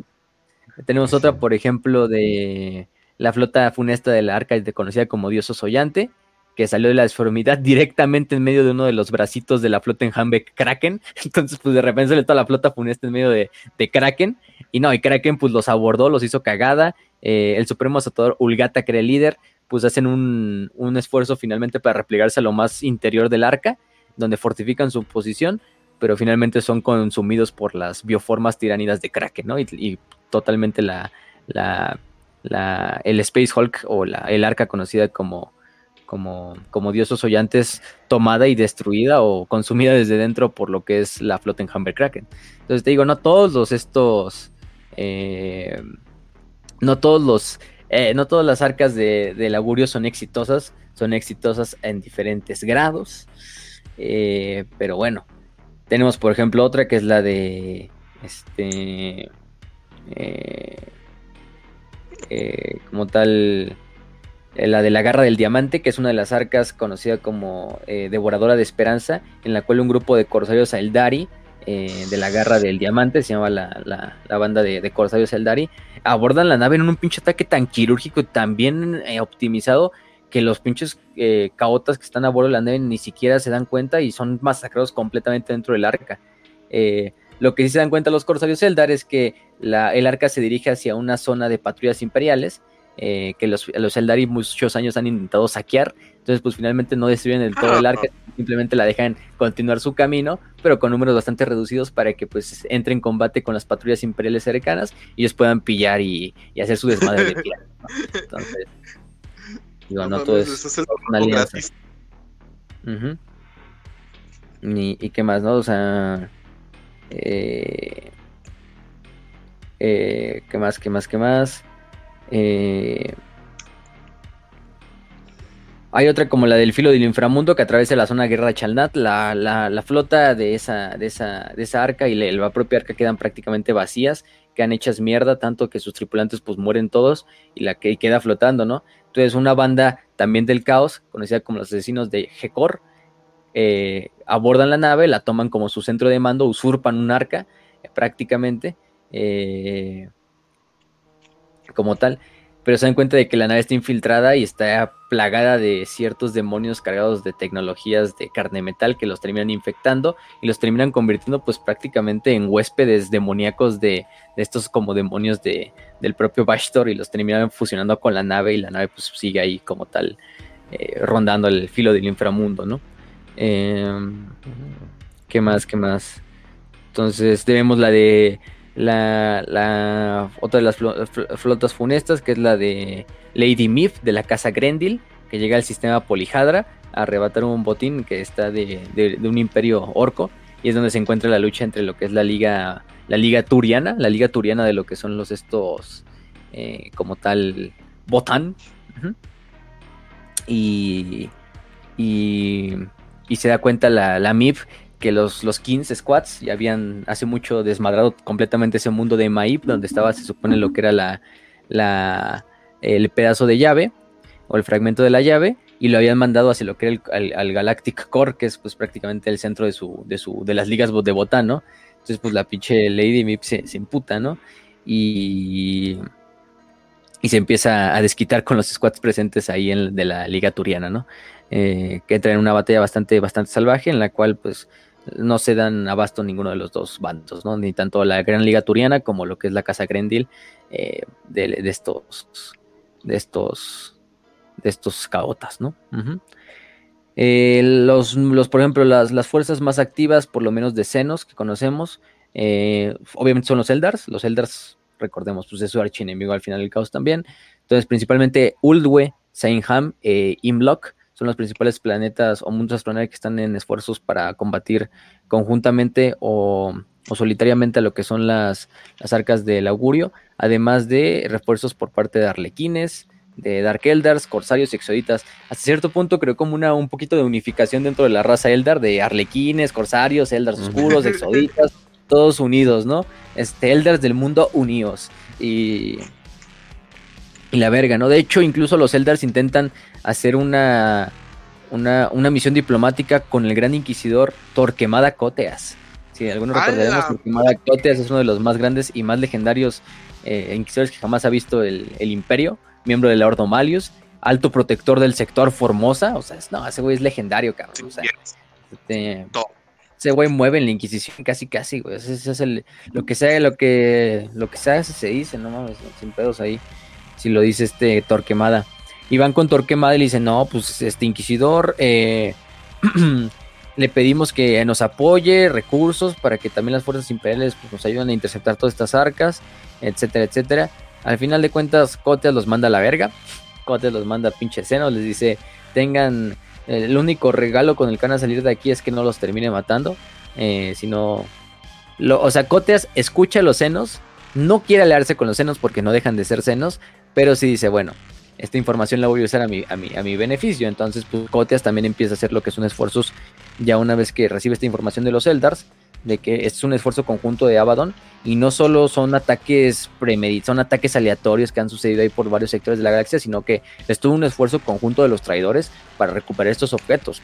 Eh, o sea, no, todas las arcas no es porque estén atacando simplemente por casualidad, sino que es algo coordinado. Em, hasta cierto punto. Entonces Coteas, aunque manda la chingada a los Eldars, pues acepta, acepta esta realidad de que las, de que todos estos ataques son, son premeditados. Entonces empieza a hacer también misiones propias de, Task Force inquisitoriales eh, para abordar, destruir desde dentro y, y, y, romper arcas del augurio, ¿no? Por ejemplo, tenemos ahí el éxito de las manos de hierro bajo el capitán Álvar, que abordan la Morbidius eh, y, la, y, la, y la toman, la destruyen, este, bajo, bajo la directriz de, de como tal de Torquemada, de Coteas. Entonces vemos que Coteas también va coordinando bastantes. Entonces Coteas yo creo que sí, quizás de los más más eh, activos en cuanto al ataque a la, o a la defensa en contra de las arcas del augurio durante estos años. Eh, ¿Qué más? Por ejemplo, también tenemos la Night Terror, que es otra arca que ataca los mundos agrícolas del cordón Saganas eh, dentro del Imperio Omniginus. Y, nada más y nada menos que el mismísimo Dante lidera un contraataque, ¿no? Eh, contra lo que es la. la. la. la, la flota de esta, de esta arca, esta conocida como este Night Terror, eh, terror de la noche. Y lo que hago es que Dante, cuando terminan abordando y encuentran, bueno, cuando encuentran y localizan a lo que es la flota del arca y al arca, se dan cuenta que el arca está inerte en el espacio flotando. El resto de la flota, el resto de la flota que acompañaba el arque está destruida completamente. Todos los miembros de la flota están masacrados. Y de hecho, Dante hace una misión de abordaje al, al arca para ver qué pedo que pasó, porque está inerte la, el arca. Y lo único que encuentran son una maraña así llena de pinches astartes muertos, de astartes, de astartes cultistas del caos muertos, en, en, los puentes, en los corredores, en los pasillos del, del, del, del arca. Y todos están convertidos, llenos de pinches balas de Volter pero aparte como si estuvieran o hubieran sido quemados por azufre a la verga, ¿no? O sea, como si estuvieran quemados. Obviamente eso nos habla de que ahí estuvo presente la legión de los malditos, la Legion of the Damned. Entonces esos, toda esa pinche flota de esa, de esa Night Terror fue destruida por nada más, nada más, nada más y nada menos que los demonios más lealistas, ¿no? Uh -huh. Al emperador, la Legion of the Damned. Sí, no, también que tiene su participación. Imagínense, se chingaron solo es una flota de un arca, ¿no? Oh, Sí, sí, sí, no, no, no. Eh, hay que decir, no todas las arcas fueron asaltadas ya sea por senos o por imperiales. Incluso hubo algunas que fueron asaltadas por otros astartes traidores, por otras bandas de guerra. Por ejemplo, tenemos el, eh, tenemos el caso de una de las arcas que se mete dentro de lo que es el territorio de los corsarios rojos en el Maelstrom y los corsarios rojos pues no dudan en atacarla y tomarla para sí mismos, a la verga. Pues este, sí. el buen, pues sí. el buen Huron. Uh -huh. Tenemos otra de que los portadores de la palabra prácticamente entran a lo que es la, el arca conocida como Neverlight y empiezan a, liberar un chingo de entidades demoníacas dentro de lo que es la, el arca, que terminan matando a todos los defensores de la nave y al mundo cercano minero de Carmine. ¿Y eso por qué? Porque los portadores de la palabra toman como una herejía en contra de los dioses la creación de estas arcas, ¿no? Y, y la participación de Bashtor abiertamente con, con Abaddon. Entonces sí hay miembros, por ejemplo, de los mm. portadores de la palabra que se oponen abiertamente a, a estas no, a estas chingaderas, ¿no? Uh -huh. Hasta entre los traidores hay traidores, güey, y hay lealistas entre los traidores, pero son traidores lealistas a los traidores, no, no es un... sí, no, un desvergue, unas pinches guerras intestinas enfermas, Etcétera, etcétera. Y bueno, por ahí sucede otro evento que es conocido como el de la eh, de la Cántico Discordante, que es una de las naves, una de las este como tal arcas, que es eh, invadida por fuerzas de Korn, que prácticamente pulgan lo que es la, el arca, y el mismísimo Abaddon tiene que ir a, lo que es la, el arca para, para acabar con estas fuerzas demoníacas de Korn que se encuentran dentro de la nave y hacer el trabajo que le encomendaba, que le encomendó a esta, a este cántico discordante. Dice, dice, chingada madre, si quieres hacer algo bien, hazlo tú mismo, ¿no? Porque estos pendejos ya los mataron los demonios de Korn y va y purga otra vez la, el arca de estos demonios de Korn y se dirige hacia el sistema Chiron con esta arca en busca de otro fragmento de la, de, de la llave, ¿no? Que es la parte final pro, propiamente de este libro de, de, de, arcas del augurio de Abaddon, que es la batalla del sistema de, bueno, del planeta de Chiron Tertius, es un planeta defendido por nada sin nada menos que regimientos de la Guardia Imperial, otras fuerzas también, pero principalmente regimientos cadianos. A la Entonces, madre. hasta cierto punto está bastante, bastante épico porque porque el mismísimo Abaddon está ahí luchando, ¿no? Contra los, los, los, los veteranos cadinos que están luchando en este planeta congelado. Por y, segunda y- vez. y abiertamente así contra el Abaddon, ¿no? Dicen, casi casi es como, Abaddon va a estar presente aquí, pues no mames, todos los cadenos reúnanse, ¿no? Así casi. Ajá. Vamos a probarnos venganza. Este, incluso ahí el, el propio Abaddon en una parte de la, de la batalla les va diciendo, ¿no? Aniquilé vuestro patético planeta. Sois los despojos huérfanos de un mundo asesinado. Si he de quebraros cien veces para que aprendáis cuál es, lo- cuál es vuestro lugar, lo haré de nuevo. Este, y ahí sigue pinche Abaddon luchando contra carianos en una escena Y épica los donde cadianos. pues, pues, bien, cabrón, o sea, resistiendo hasta el final, hasta que el último de ellos muere en la puerta del Digo- ascenso, que es la zona de Chiron, para ascender al lugar principal. Bro, en ese momento, güey, va donde he destruido vuestro planeta, no tienen esperanza contra mí. Y, y los cadianos con la cara de chat, ok, calvo. Sí, no, no, no. Cabrón, o sea, cabrón. Y Abaddon, pues, finalmente llega a lo que es este. eh, de, a, a la parte final de lo que es la, la cámara donde, de oración del templo, donde está el fragmento por el cual vienen. Trae unas brujitas para que vean dónde está este desmadre. Y finalmente obtiene el este, ¿no? Pero ahí es cuando le llega por el canal de Vox una, pues, una llamada o un- una transmisión del propio Bastor, ¿no? Le dice, he detectado una complejidad imprevista. Y ahora así de, con puta madre, ¿ahora qué pasó? Este vale verga, también que iba todo. Este, en chinga ya termina la batalla, acaba con todas las defensas cadianas que estaban en el planeta de Chiron Tertus, recupera el fragmento y regresa con, con, con Bastor a, ver qué quiere informar Bastor, ¿no? Incluso Adam le dice, habla rápido y sin rodeos, demonio.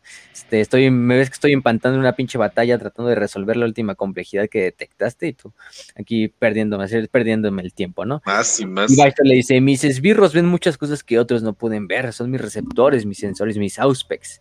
Me Al acerca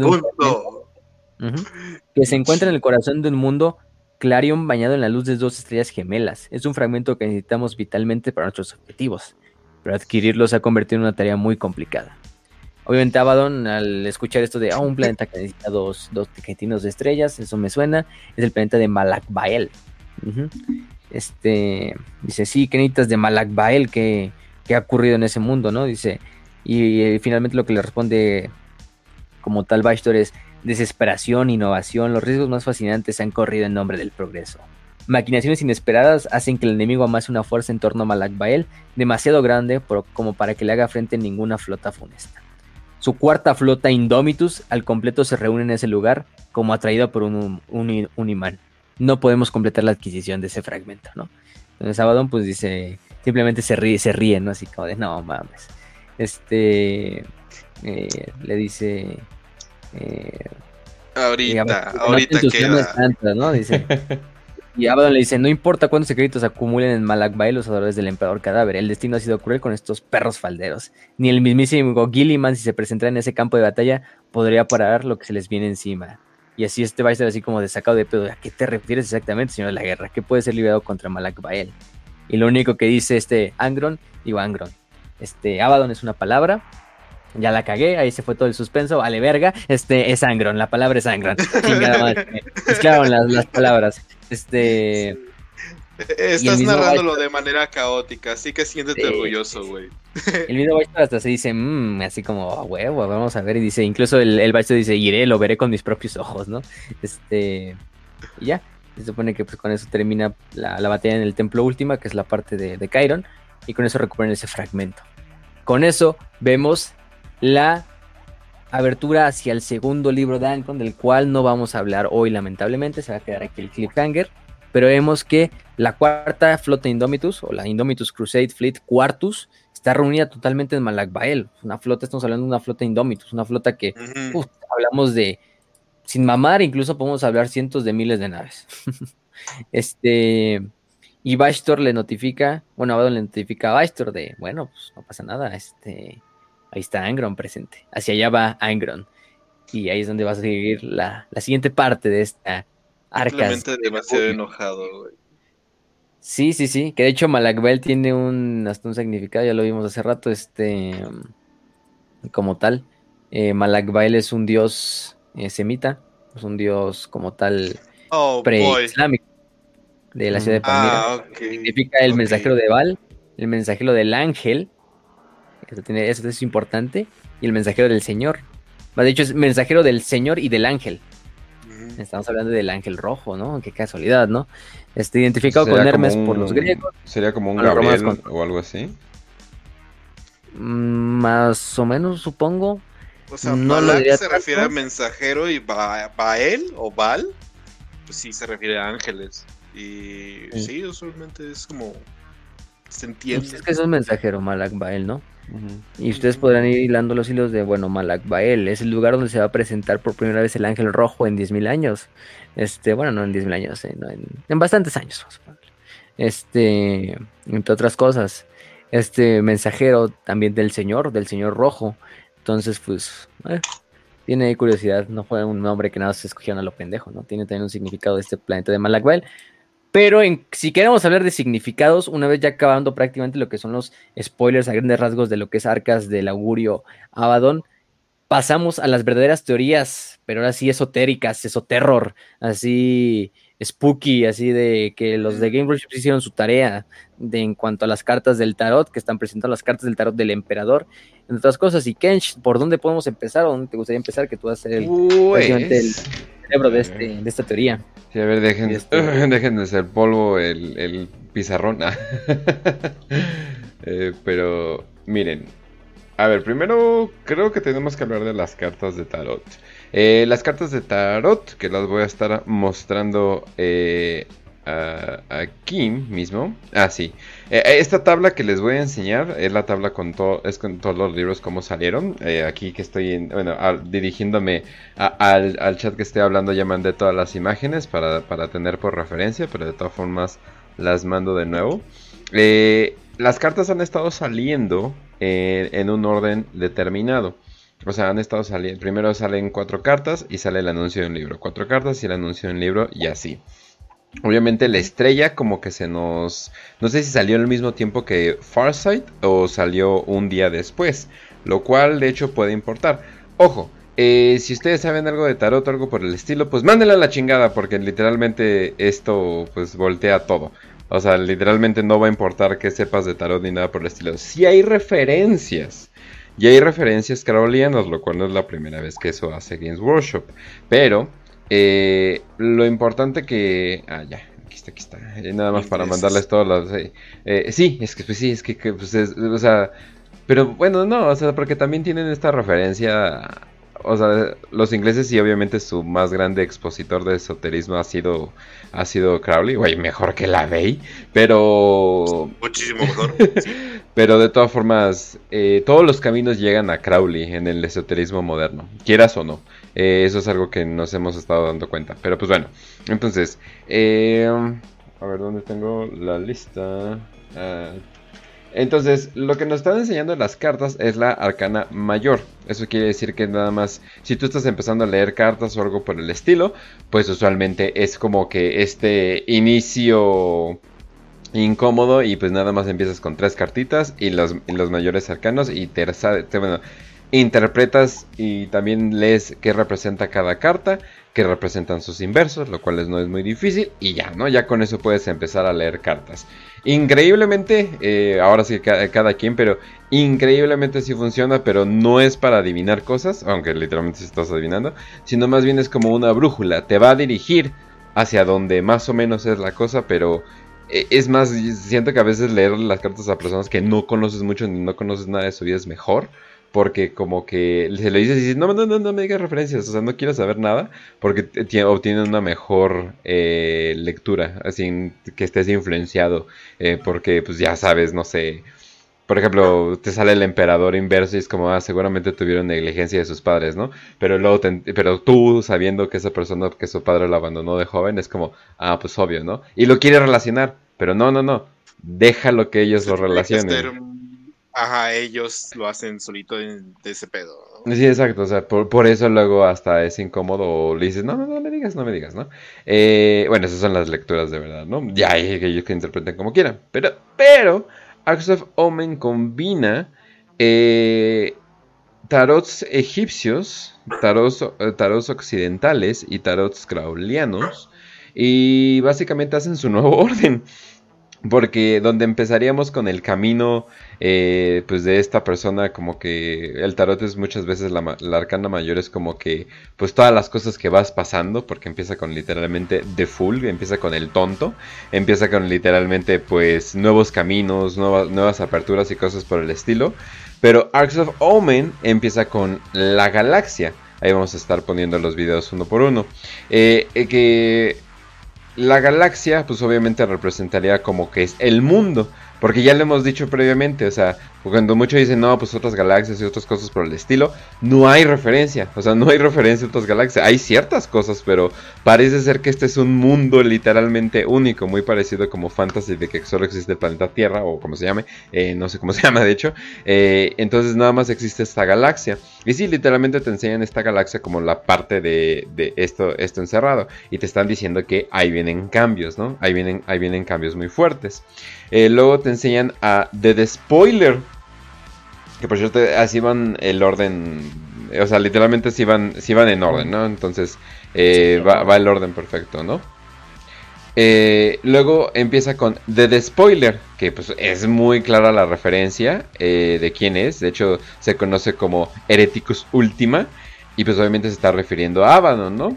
Y ya que se refiere a Abaddon. Bien verga la carta. Está bien verga, pero hay algo que me rompe ah. completamente. Porque le enseñan como un rey amarillo. Y es como, ¿what? Oh. sí, ¿eh?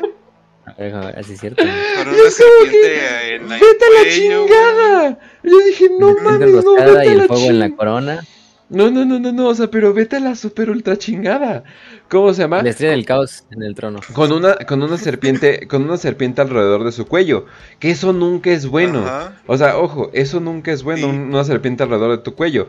Yo me imagino que es Bashtor, que Bashtor va a ser la última traición y obviamente va a ser algo, ¿no? Porque, no sé, no me la creo. O sea, no me la creo que Bashtor sea tan buen pedo que le esté compartiendo tampoco, yo conoci- tampoco. que le esté compartiendo conocimiento esotérico. Es que le esté, o que le esté entregando así de, güey, ¿sabes qué tan preciado es el conocimiento para un demonio? Es, liter- de, de- literalmente de eso están hecho.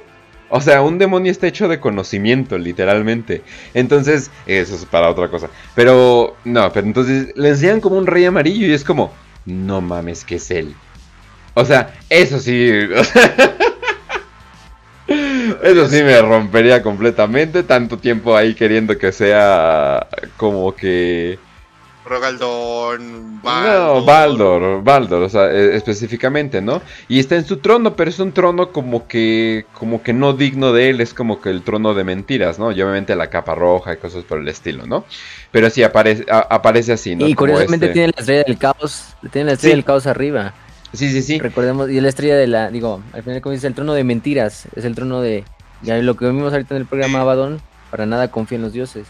Está No. sentado en un trono. Ajá. Y la manzana podrida. Eso es, eso es algo muy Sí. bueno, o sea, de que, la de que él, o sea, sus frutos van a, van a estar podridos, ¿no? Entonces, eh, tú, tú te quedas con esa idea, ¿no? Y es como que, ah, cabrón. Y ya con eso, pues más o menos nos, nos imaginábamos que Abaddon, personaje eh, importante, ¿no? Eh, ya, ya de ahí nos vamos, nos vamos a la tercera, que es The Hulk. Que, bueno, mm, no, no, o sea, no, obviamente no referencias a Marvel ni nada por estilo, pero Hulk es como que esta combina, esto como esta masa amorfa, eh, simplemente, pues por eso se llama The Hulk, porque se supone que es una bola de músculos, ¿no?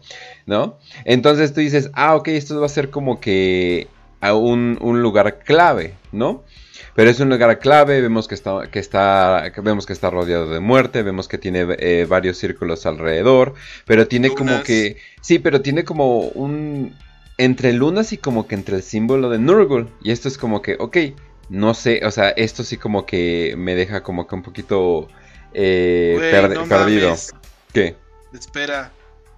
Eh, Tiene un montón de estrellas en círculo, güey. Tiene, tiene las lunas. Chinga tu madre, es Europa, la Unión Europea, güey. Yo ya lo descubrí. ya estamos aquí en todo, ¿no? Pero sí, o sea, un, un lugar importante o algo por el estilo, porque al principio yo pensé, no, pues de Hulk, ¿no? Pues los pues, las maquinaciones que están haciendo o, o algo por el estilo, ¿no? Pero no, tal vez es como que el lugar importante. ¿Por qué? Porque la siguiente que, que estamos mostrando, que estamos mostrando... A ver, esperen, es que... La llave. No, esperen, sí, sí, sí, es que no sé por qué, pero eh, OBS dijo, no, que no estamos mostrando, no me gusta eso. Ah, ok, ok. bueno, entonces, eh, el siguiente que está mostrando que es la llave. Ahora, la llave no sabemos eh, exactamente cómo está formada ni, ni, nada por el estilo, pero sí nos dicen que es la ¿cómo? Clavar, clavargentis. Ajá. La clavargentis que eh, su puta madre que es. Así como Bastor. Bastor es un nombre único, lo cual obviamente le queda perfecto a Bastor, ¿no? Que es, es algo nuevo, ¿no? Es algo, es algo que no se ha visto antes, ¿no? Entonces, ¿qué chingados es eso? Pues quién sabe. No es latín, no es ningún lenguaje que se conozca. ¿Pero qué? Eh, güey, mira, puedo identificar que la llave como tal mm, parece una llave como, como tal pero en realidad parece mucho más un cañón o un como dispositivo con engranes, con engranajes en vez de ruedas.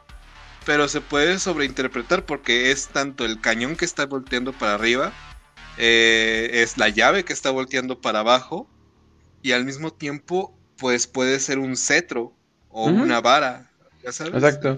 La llave puede ser una máquina, la llave puede ser un elemento mágico, literalmente, ¿no? Ahora, se supone que no hay eh, objetos mágicos o algo por el estilo, en, bueno, en el tarot normal ni nada, sino es la voluntad mediante ellos, pero tenemos a Bastor, que literalmente puede crear esas cosas. Entonces, como que, ok, eso ya como que nos da nuevas perspectivas. De aquí van las primeras cuatro cartas. Muy parecido como una lectura. O sea, de que te ponen sus cuatro cartas. La mayoría, bueno, la tradicional es de tres, pero también puedes leer con cuatro.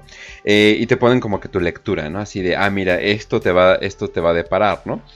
Entonces, lo que pensamos es que Abaddon está completamente ya metido por algo que le dijo Bastor en esta búsqueda de la llave, ¿no? Y obviamente también está buscando este, este, este Hulk, ¿no?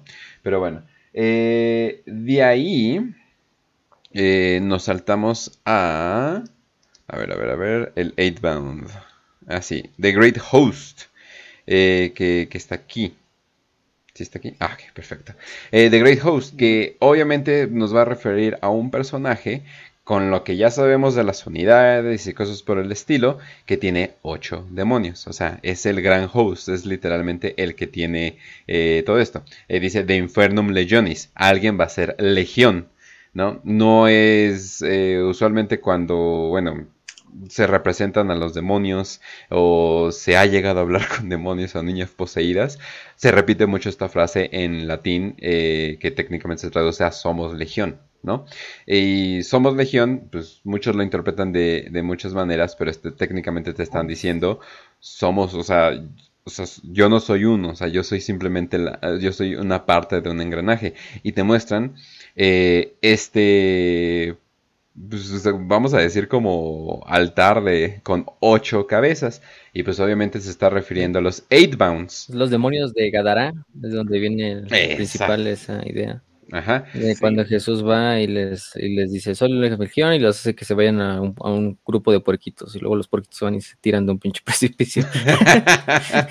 Pero ya poseídos por los demonios, pues. Y así Jesús se, deshace de esos demonios, pues. Que están y los demonios, muy bien, lo logramos.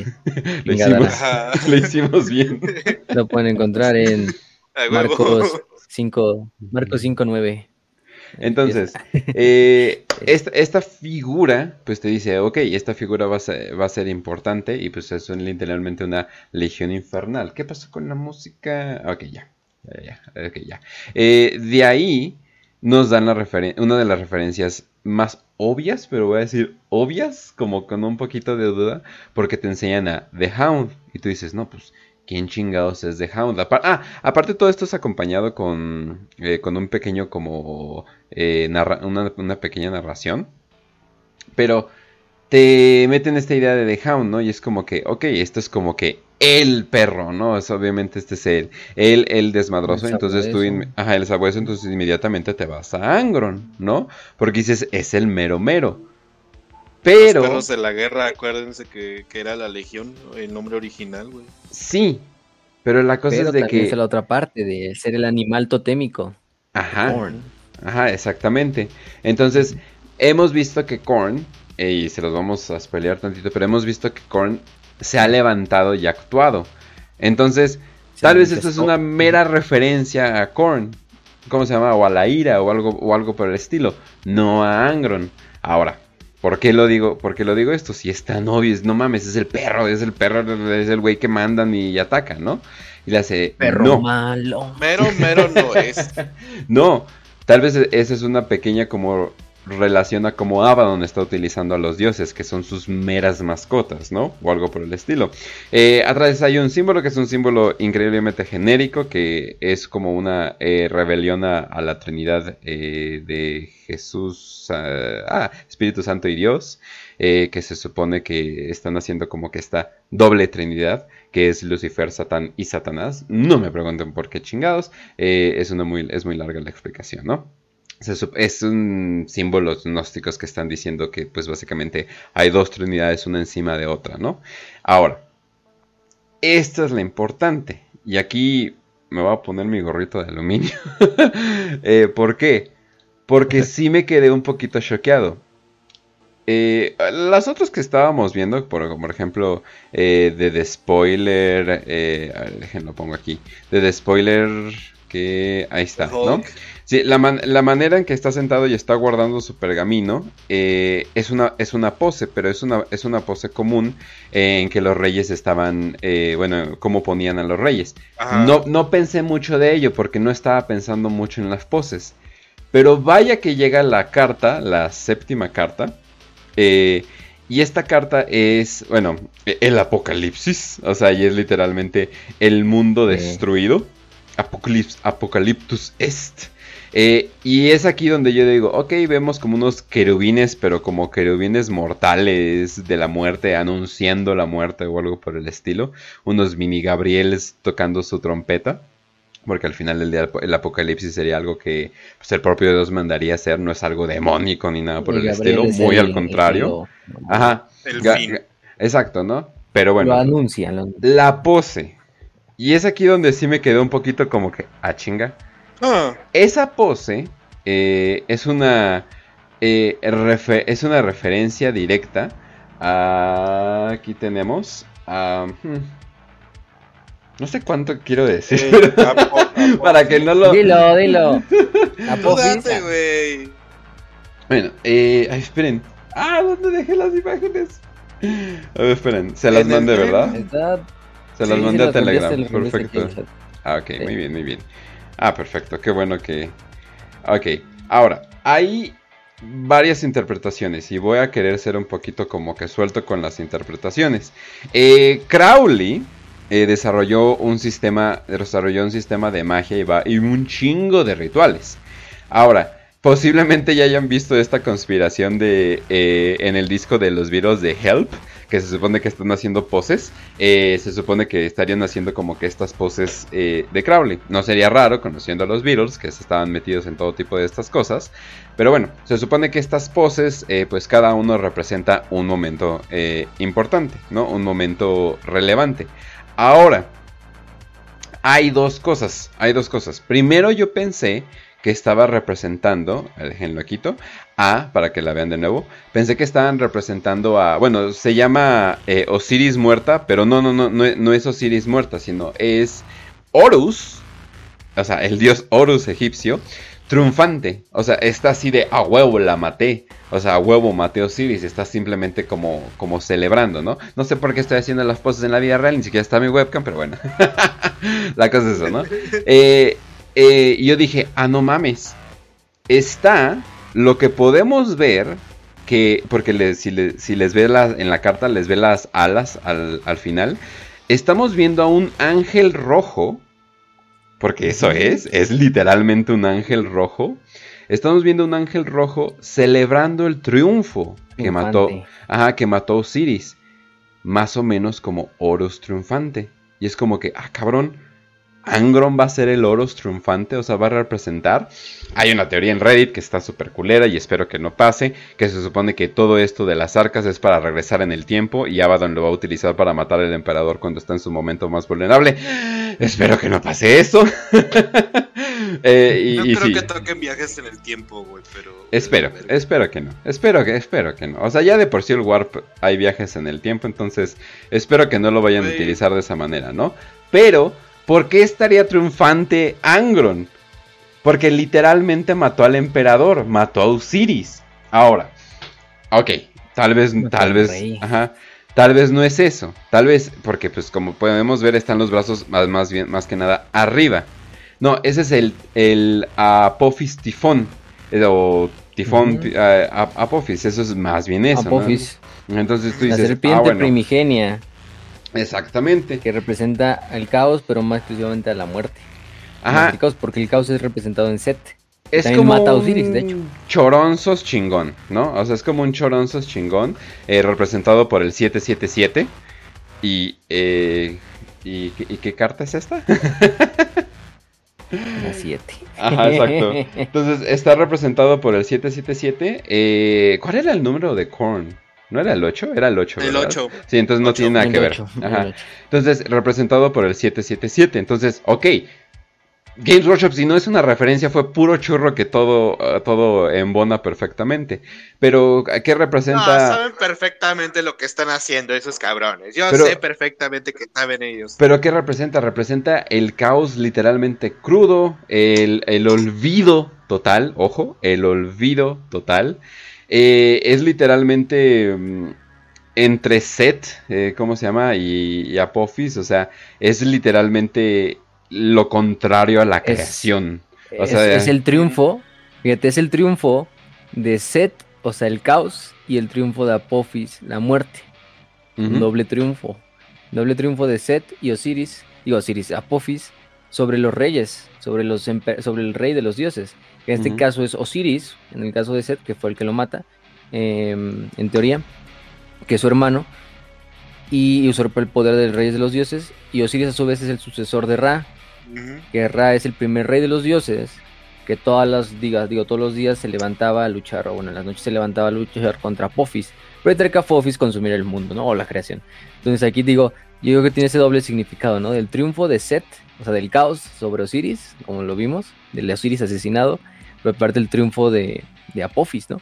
También de la muerte. Entonces, ah, perro, está, interesante. Oye, interesante. y, y no se abre, por ejemplo, la posibilidad. O sea, estamos hablando de que Ra es el papá de Osiris, ¿no? Y, y ese no es como tal el muerto, sino que es el, Pues el de- hijo, el que muere. Gilliman. Entonces, ajá. Sí, podría Pues, ser. entonces el doble triunfo sobre el hijo, que es Osiris, y sobre el padre, que es Ra. O sea, el Eh, emperador Ajá. Gilliman. Lo quieres ver. Te la compro. Eh, ah, por cierto, esto forma parte del ritual de la rarita y es del Liber 36 al 39, si lo quieren investigar. Esto es conocimiento esotérico, no van a poder googlearlo y ya. Ah, mira, ahí está. No tiene Eh, que ver es- con Warhammer. Sí, no tiene que no ver con buscar- Warhammer. no va a haber un lexicanum de, de, de esoterismo. o sea, de Osiris. esto es desde leerlo, Puta gente, madre, de libros, Osiris. Búscalo, el lexicano. libros que están rondando bueno. en las redes, pero pues lo Ahora, Cirras, te la compro completamente. Tienes total razón. Podría ser la muerte de Gilliman. Es como, ah, no mames, pobrecito, ¿no? Nomás se levantó para morirse, ¿no? Pero bueno, ¿pero qué pasa? La siguiente carta es el, el dios emperador inverso. Entonces, ah, y el narrador aparte dice, el fin del dios emperador ha llegado, o algo así dice. Entonces es como que, ah, cabrón. Y eso es lo que me empecé a dar cuenta. Es así de, no mames, es súper obvio. Lo que está pasando aquí, ah, y estas fueron las cuatro cartas que dieron eh, lugar al libro de Angro, ¿no? Lo que está pasando, y yo creo que, sí creo que Games Workshop tenga los huevos, es de que vamos a estar en una época sin emperador totalmente porque, o porque Angron lo va a matar. Se estaban enojando de que Angron mataba a... ¿Quién era? No era Kane. No, si era Kane, no era este... Al Jarrick, ¿no? Garrick, sí. Eh, estaban enojados que mató a No Garrick. mames, güey. Imagínense si mata al No emperador. mames. o sea, estamos hablando de nada de, tra- nada de viajes en el Warp. Así absolutamente. La pinche galaxia completamente desolada. Estamos hablando de una nueva era de, de la lucha, de Age of Strife. O sea, estamos viendo. Ya la mitad de la galaxia está desconectada. O sea, ya vimos que sí puede valer verga todo. Entonces, literalmente estamos viendo la muerte del emperador. Si Games Workshop no está. O sea, porque literalmente está diciendo el fin del emperador llega. Es como que, ah, cabrón. Si nada más nos están como que rascando las balas como, hey, algo va a pasar. Ok, e- e- está bien. Pero estas cartas literalmente están diciendo, ya va a valer verga. O sea, se, van, se va a morir. Lo que estaban diciendo de que no, es que se muere el emperador y le tenemos que dar un chingo de... Ah, además están diciendo que de que su, su pinche... Su trono está fallando. O sea, su, su trono... Sí. eh, Lleva fallando milenios. Ajá, entonces O sea, como que... ya valiendo Ok, pues ¿qué, qué se tarda, ¿no? O sea, ¿qué se tarda en destruirse? Entonces lo que yo digo es de que por un buen tiempo no vamos a tener emperador. Tal vez vamos a tenerlo pues, en el Warp, si es que queda. O quién sabe.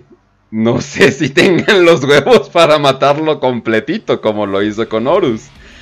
No tengo idea. no tengo idea si llegaran... Y, si y- y me da pudieran llegar a curiosidad los eso. triángulos que tienen detrás, ¿eh? Los triángulos que tienen tanto detrás el del God Emperor Ajá, como el de Hound. Shatter. Ujú. Este. Güey, pero el son- de Shatter, güey, eh, también es un triángulo, ¿no? Eh, son símbolos alquímicos. ¿Cuál? Ahorita no, me, ahorita no me acuerdo cuál es. O sea, el triángulo con el círculo. Es un símbolo alquímico. No me acuerdo de, de qué elemento es. Pero bueno. Entonces tú dices, no mames, está todo oscuro. eh, todo, se, todo se ve a la chingada, ¿no? Ahora, esa es la gran teoría que yo tengo. De que ya, o sea, ya, ya viene eh, la muerte confirmada eh, del emperador. Ahora, ¿por qué se muere esta madre? A ver, esperen, dejen... Demon. Ok. Entonces lo que sigue es un demonio. El demonio, que ya sería el 9. Aquí está. Muy bien, muy bien, perfecto. Eh, que ya sería el 9. Pues en sí no nos dice nada. O sea, como que volvemos a la oscuridad. O sea, después de tanta pinche clave que tú dices, ah, no mames, ¿sí están diciendo que se va a morir a la verga. Y pues nada más te enseña un demonio. Puede ser Bastor. Supongo que abiertamente ser- habla de Bastor. El libro de Bastor. no. No, güey, eh, eh, te voy a decir algo. Ese es mi cara exactamente cuando veo un burrito de noche, güey. un burrito todo duro. cara. Todo duro, todo seco. No mames. tacos duros así. Frío. No mames, eh. Ajá. Ah, el refri. Mi, mi cura para la cruda es comer cereal en la noche. Es malísimo, por cierto. Pero pues digo, ya me chingué un chingo de alcohol, ¿no? ¿Qué tan mal le puedo hacer a mi cuerpo? Pero... eh, y siempre en la noche así parezco así comiéndomelo. Porque ese es mi clave. O sea, me levanto y nunca me va a dar, me va a dar eh, cruda ni nada por el estilo. Pero bueno, entonces es un demonio. eh, está consumiendo como que muchas personas. Podríamos decir que es Bashar y nada por el estilo, ¿no? Eh, un demonio escondido. Que eso es eh, medio bizarro. Pero bueno, la naturaleza de los demonios suele no ser eh, un demonio escondido a menos que esté como que esperando algo o esté escondiéndose de alguien. Pero bueno. El que sigue... intentando planear algo. también. Exactamente, como Bastor, que igual no le creo, no le creo que hay el demonio honesto. Luego sigue el Es el buen pedo, Nae. Luego sigue el, el, el Astartes, el ángel de la muerte, el Angelus Mortis, que voy a hacer una declaración, ya cambien los nombres a los Astartes a Angelus Mortis, no mames, qué pinche nombre mamalón. Bien verga. Pero pues bueno, aparece este ángel matando eh, de, de manera justa. Los colores son los colores de los Dark Angels. O ahí me pueden, ahí me pueden decir qué onda. Y aparece, Casi, casi sí. y aparece Sí, como, aparece como un muy típico, eh, como podríamos decirlo, eh, santo católico, ¿no? O sea, literalmente hasta con el, Sí. con el aura, o sea, y, y Como todo. Fíjate. Miguel, así, como el arcángel Miguel. Ajá, sí, fíjate que podría ser el, el arcángel Miguel. Es Y exactamente tiene Miguel ahorita que lo la veo. misma pose de batalla. Sí, Tiene la misma pose.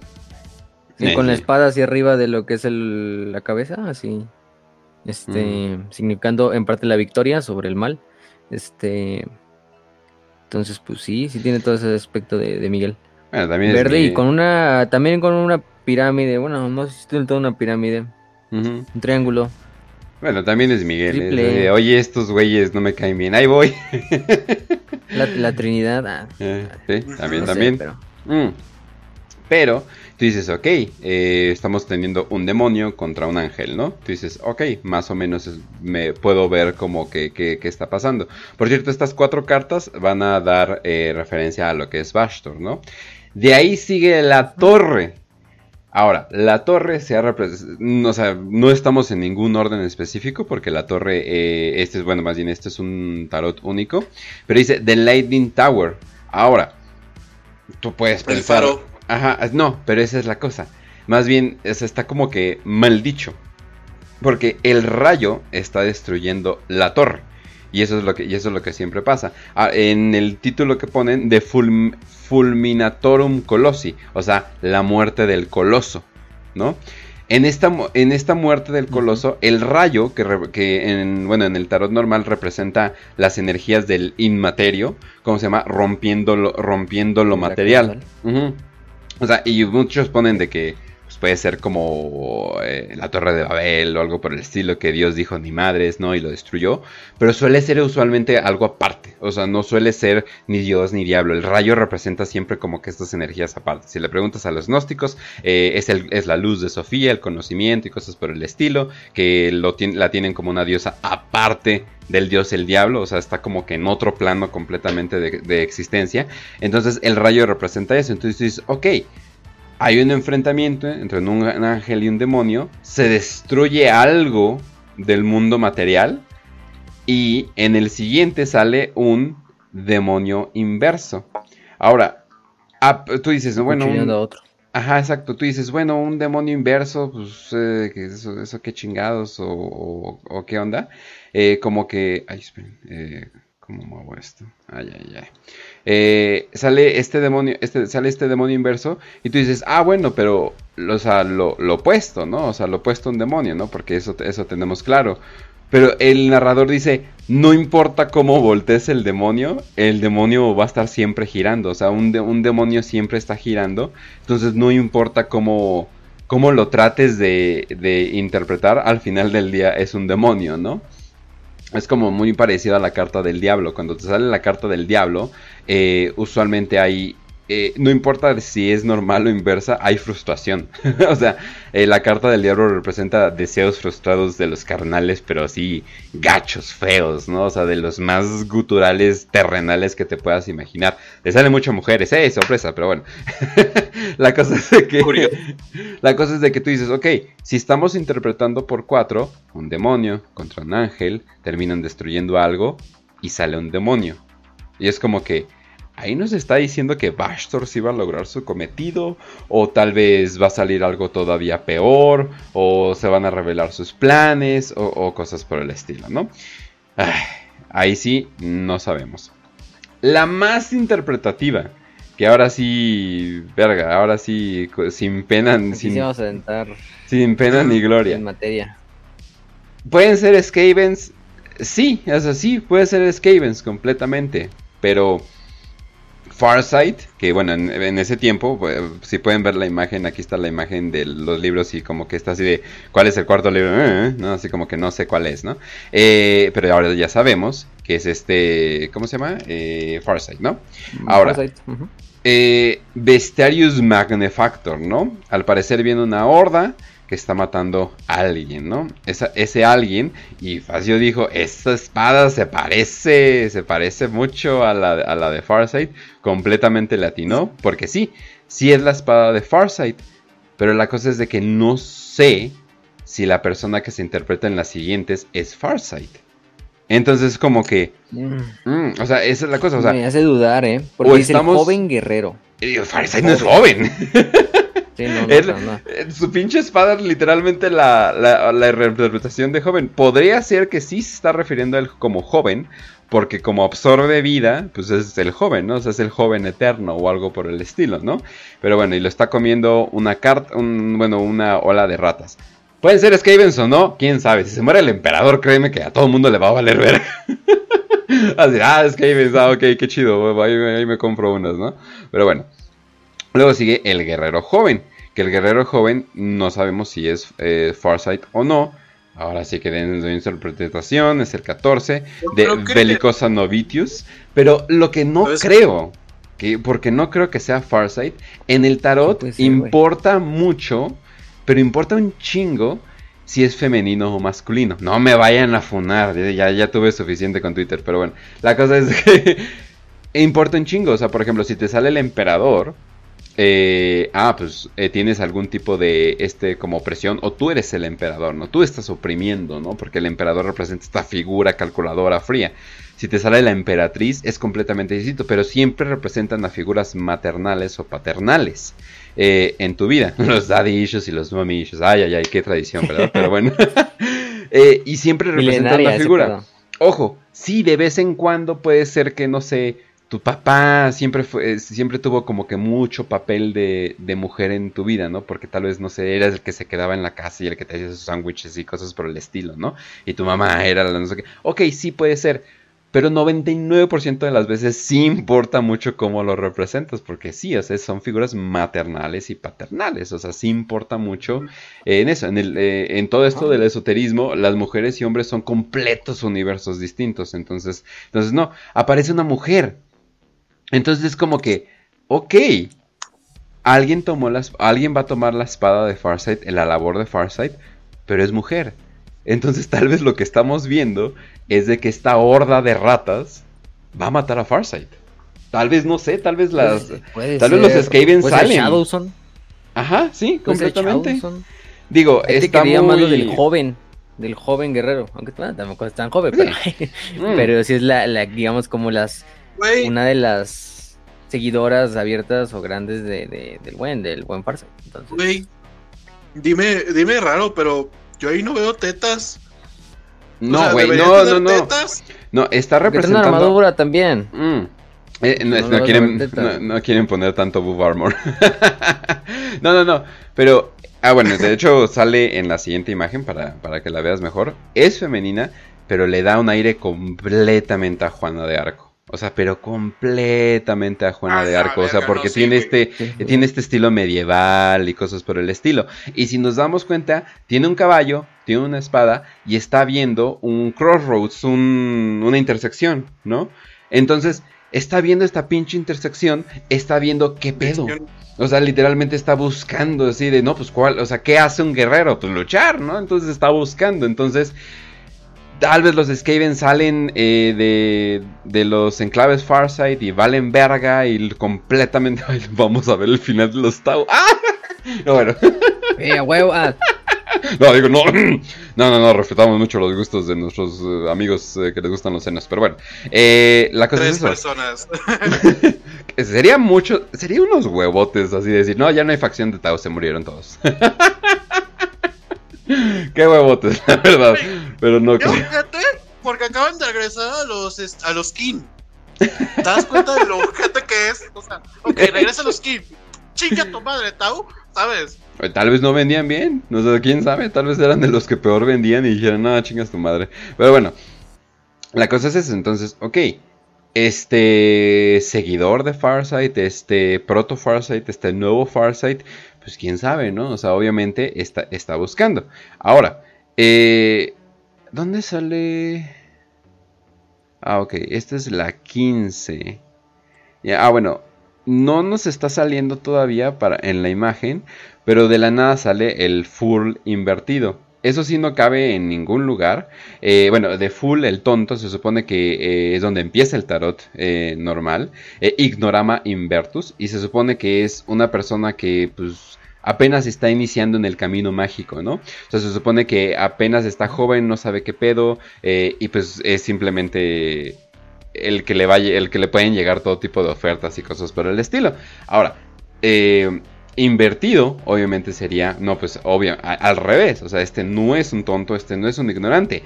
Abaddon ya dijo dos veces no soy un I'm not a fool y le dicen que este güey no es un tonto como Horus y cosas por el estilo. Horus sería un buen fool, de hecho, porque cayó completamente en el engaño. O sea, apenas estaba iniciando su viaje mágico y dijo, ¡ah, caos! o sea, pero inmediato, ¿no? Entonces, eso sería de, eso sería de full. Las dos, entonces, pero sí queda como que, a ah, chinga, porque esta es la 15, ¿no? O sea, como que no sabemos qué pedo por ahí, ¿no? Aquí es donde llega lo importante. Eh, el árbol de la vida y tú dices, ah, ok, es algo que se ha pinches mencionado, o sea, literalmente, ¿no? Tú dices el árbol de la vida eh, en la 16, que por cierto es un número muy raro de ponerla, pero pues bueno, ¿no? Eh, Vitalus Asperium, ¿no? Y dices, ok, ok, ok. El literal, o sea, pues, el puto origen de la vida, ¿no? O sea, no lo podemos ver de ninguna manera. En esa carta, nada escondida ni nada, está la joven guerrero pidiéndole consejos. O sea, bueno, pidiéndole su camino al árbol. Entonces. De hecho, quería hablar de esa parte del árbol. A ver, a ver, dale, dale. Tiene el concepto doble, ¿no? Del árbol como eh, elemento tentador. En muchas de las culturas, no nada más. La gente pensará principalmente, no sé, en el, en el árbol de, del paraíso perdido, o sea, de, de Adán y Eva. Pero a través de, eh, de esta ruina y esta maldición, también puede dar esta otra parte del árbol, que es después de vencer los esfuerzos del árbol, eh, porque el árbol a veces también sirve como hogar para ciertos elementos dañinos, dañinos más bien en las culturas, ya sean dragones, ya sean serpientes, ya sean elementos estos que representan abiertamente al mal, hay una recompensa y esa recompensa es el conocimiento por lo general. Ese conocimiento que no solo se, no solo se eh, simboliza como conocimiento literalmente, sino también como poder. Ese poder es el poder que finalmente hace que el hombre se convierta en Dios, ¿no? el que también transfiere el atributo de divinidad y de inmortalidad del árbol hacia el ser que lo busca, ¿no? Entonces, este doble elemento tentador, pero es este elemento recompensador que convierte a este ser en un rey, en un poder, en un dios, en lo que tú quieras, en un sabio también, a este joven guerrero inexperto, Estilo en este posible Odín, ¿no? También.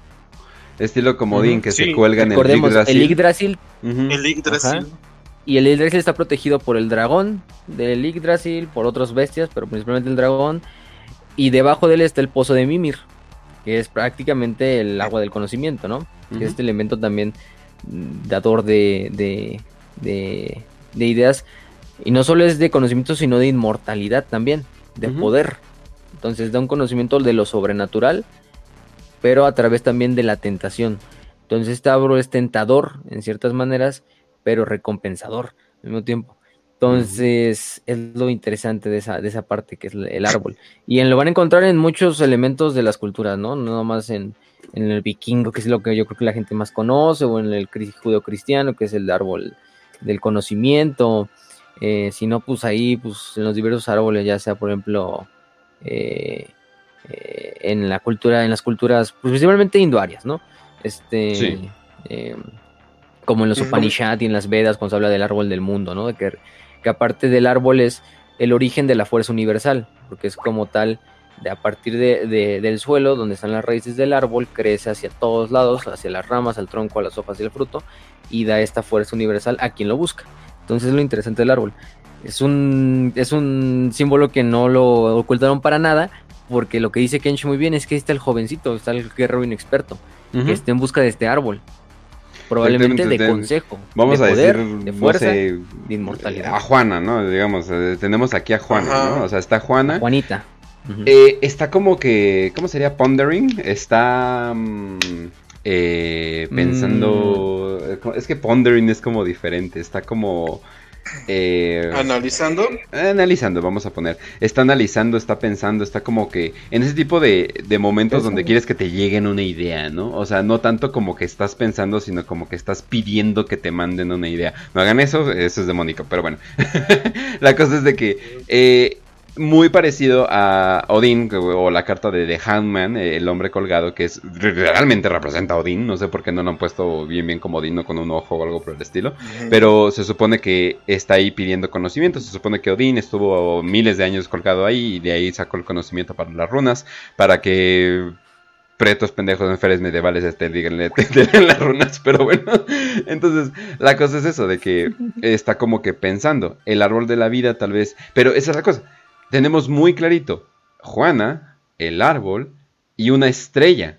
Esta estrella no está, pero para nada como que escondida ni nada. Está literalmente. Una superosa mayor, güey. Sí, sí, sí, o sea, pero está literalmente así de.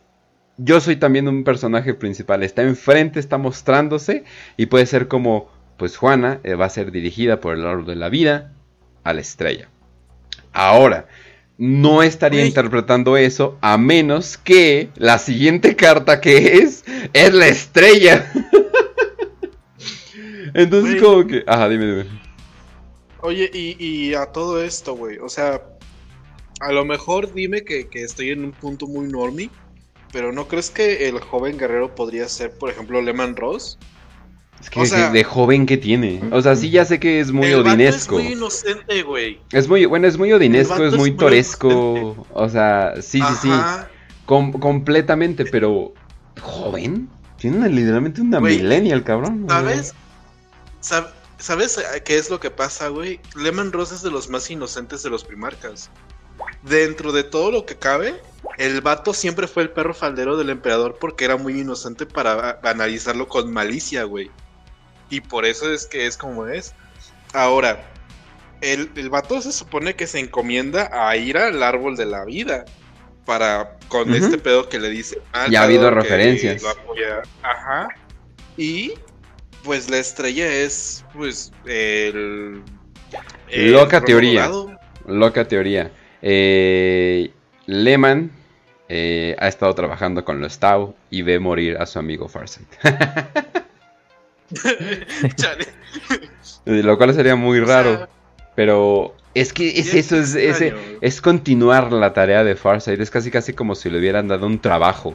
O sea, es como que, güey, tú continúa, tú continúa mi labor. En la 18 es la estrella, lo cual es muy raro, ya que literalmente está invertido. O sea, la 18 es la luna y la 19 es el sol. En, eh, bueno, en, en el esoterismo se cree que es literalmente la luna y el sol como un yin yang. O sea, son, igual, son de igual importancia. No, obviamente no cuentan la, la, la astronomía ni nada por el estilo. Eh, digo, estamos hablando de universos planos, ¿no? Entonces está cabrón. Pero bueno, la cosa es eso de que eh, dices, no, pues una estrella en el 18, pues una estrella, una estrella como, como femenina, energías femeninas, todo eso, eso está, eso está bizarro. Pero bueno, vamos a descartar eso porque vamos a, a- a- a tener el hecho de que, ok, ese es un tarot único, ¿no? Con malacede- malacendum eh, y te enseñan la estrella. Y el narrador dice que esta es una nueva estrella naciendo, un nuevo ente, un nuevo algo naciendo. ¿Podría ser el puto Star Child? sí. Sí. Por fin los, los madre. del Star Child finalmente van a tener razón. Sí, si va a ser un literal niño, no creo. Aunque también hay una eh, referencia a un niño. Que por cierto, esa no está y sí salió, ¿no? Hay una referencia a un niño. ¿En dónde? Ah, sí, en... Ay, ¿dónde putas madres fue lo del niño? Sí, porque la última la que salió fue la estrella. A ver, 5, 6, Zahariel incluso No la acuerdo, puso eh. en Twitter porque Falta la el vato nueve. decía que a huevo tenía que ser el Lion, güey. Sí, falta la 9.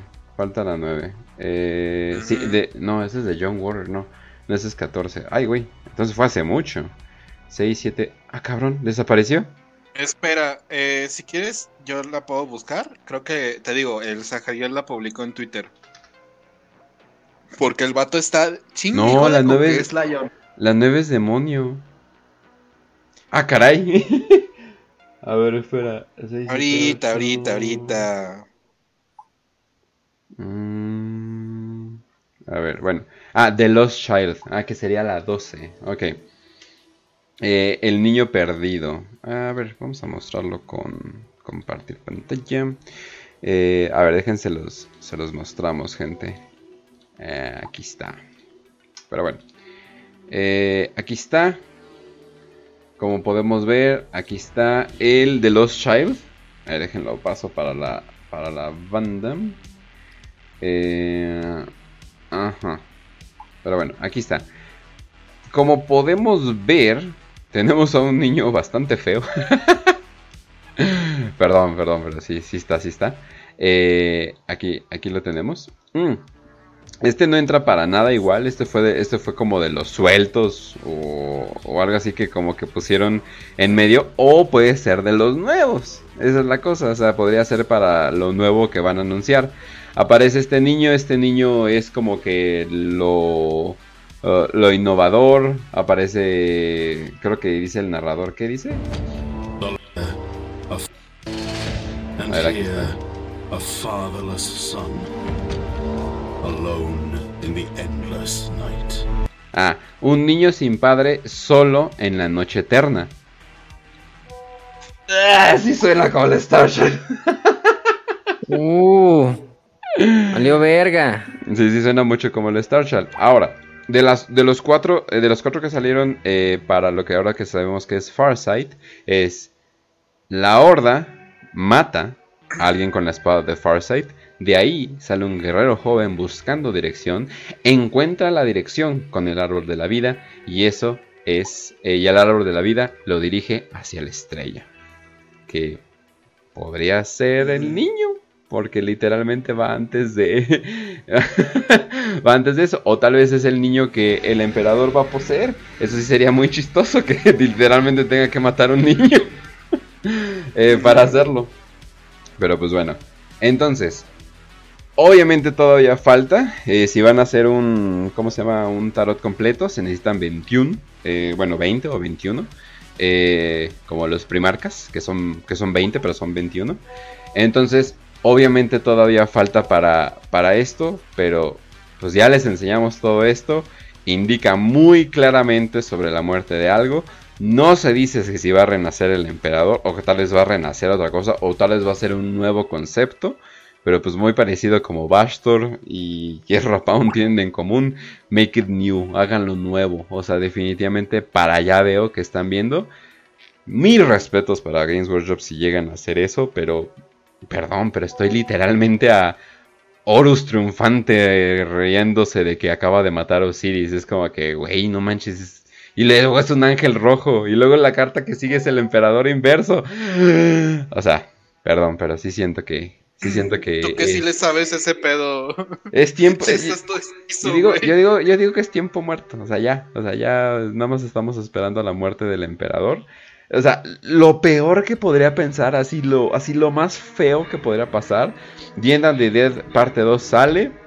Termina siendo que es la batalla final. Y de la nada se abre un portal. sale Abaddon y le da otro pinche golpe al emperador y lo mata completamente y lo mata de la existencia.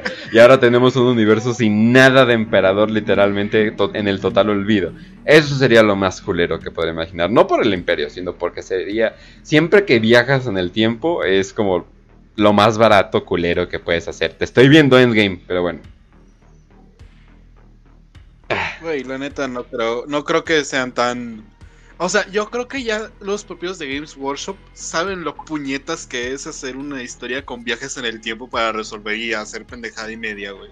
Pues por chistes o lo cosas curiosas lo han hecho, o sea, nada más por eso. O para. Verga, sí, O para resolver cosas como, como por ejemplo en Angels of Death, ¿no? Donde eh, se van a un portal, pero como fue afectado por el pedo tiránico regresan y yo creo que ya pasaron meses o años, no me acuerdo.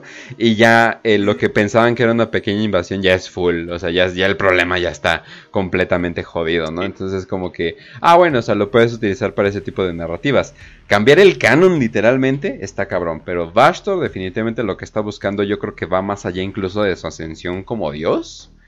Eh, hasta estoy en mi mente esquiza pensando, ¿y si literalmente quiere matar aspectos de dioses o cosas por el estilo? Está cabrón, la verdad. O no sé, Bastor, o la teoría de que Bastor es Perturabo y Perturabo ya cambió de mente y quiere revivir al emperador, quién sabe. Es así, ya sería como que full, eh, full esquizo mode. Y no esquizo mode como yo, que me estoy al menos resguardando en las cartas de tarot. Pero sí. Y, y, y esa ha sido mi presentación, maestro. y, el, y el maestro, ¿qué vergas hiciste? Ahí aparece este, los nombres de los tres hosts, güey, al final de la presentación. Y, yo simplemente estoy ahí saludando, diciendo, Oli. bueno, eso fue todo. Gracias Pues, por escuchar. Como podemos ver aquí en el fin de mi diapositiva, Raz no hizo nada. No es cierto, estaba de vacaciones. Ah, sí, tan enferma como para salir de... No. Enfermo. Estaba ahí, luz. ahí- ahí pongo, ahí- ahí pongo el, el pinche TikTok que me dio un buen de risa del güey quemando completamente a su compañera, güey. No, Ah, Campaña en no Estados es Unidos cierto, para invadir no México. es cierto, audiencia. No tenía luz, tan sin luz que te fuiste a un bar. güey, así. Aquí te estamos viendo en un fiestón de la de, en, en el Estado de México. Ajá. A huevo que sí. No mames. Pero sí, verga, güey. Sí está muy, muy denso. agradezcan que, que seamos los tres esquizos, güey.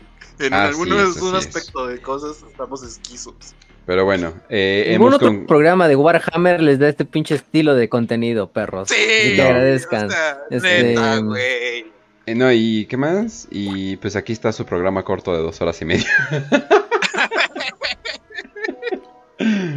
Voy a poner eh, abajo, así de in- inicia conspiración, termina conspiración, contexto y, y así. eh, para, para los que para los que se quieran saltar directo, quieran saber algo de contexto y cosas por el estilo. Pero pues bueno, eh, eso sería todo de nuestra parte. Les hemos dado bastante contenido y ahora sí que vamos a disfrutar eh, el tiempo libre que van a tener. Bueno, yo no, porque voy a estar editando. Eh, y eso sería todo de mi parte. Me pueden seguir en Twitch, en Kench Streams. Se martes, miércoles y jueves. Un programa distinto cada semana. Este miércoles, de hecho, voy a estar con Oz en la primera hora.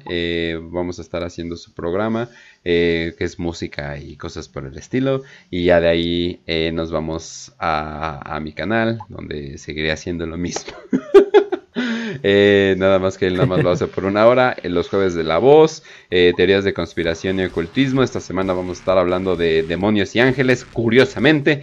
Y ya, y ya, y ahora sí me pueden seguir en todos los lados. Raz, ¿dónde te podemos seguir? Aparte de por el centro y el sur. Pues este, ahí sí tengo luz.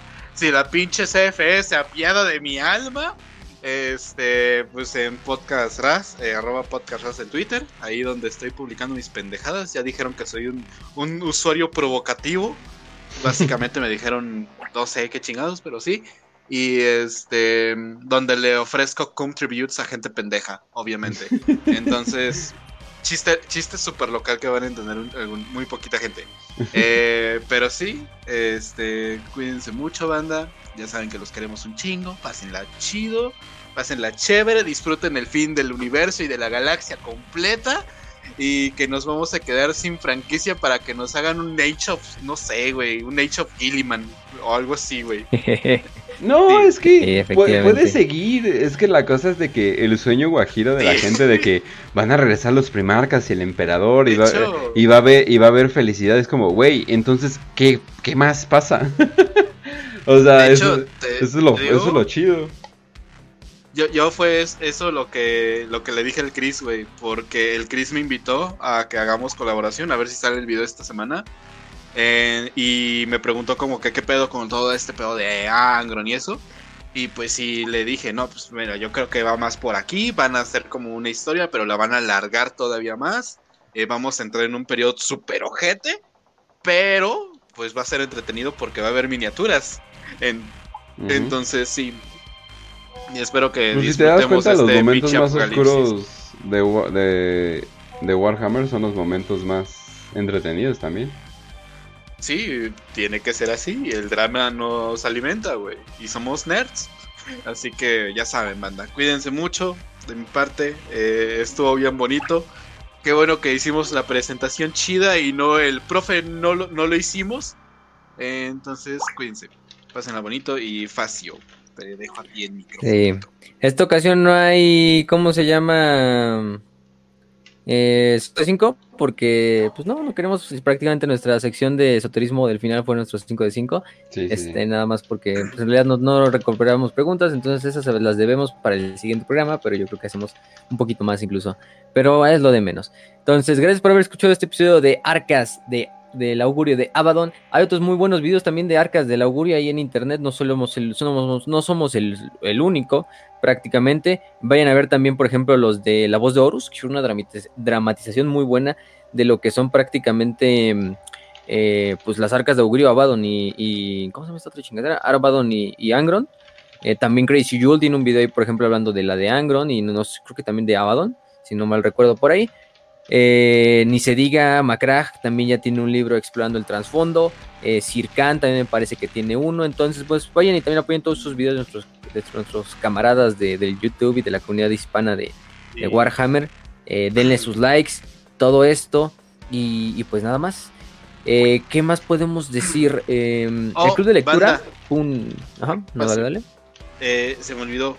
Eh, antes también me gustaría mencionar una frase de Angron, muy buena, que neta tiene es, eh, representa muy bien todo esto que estamos pasando, güey. Dale, dale. Y es.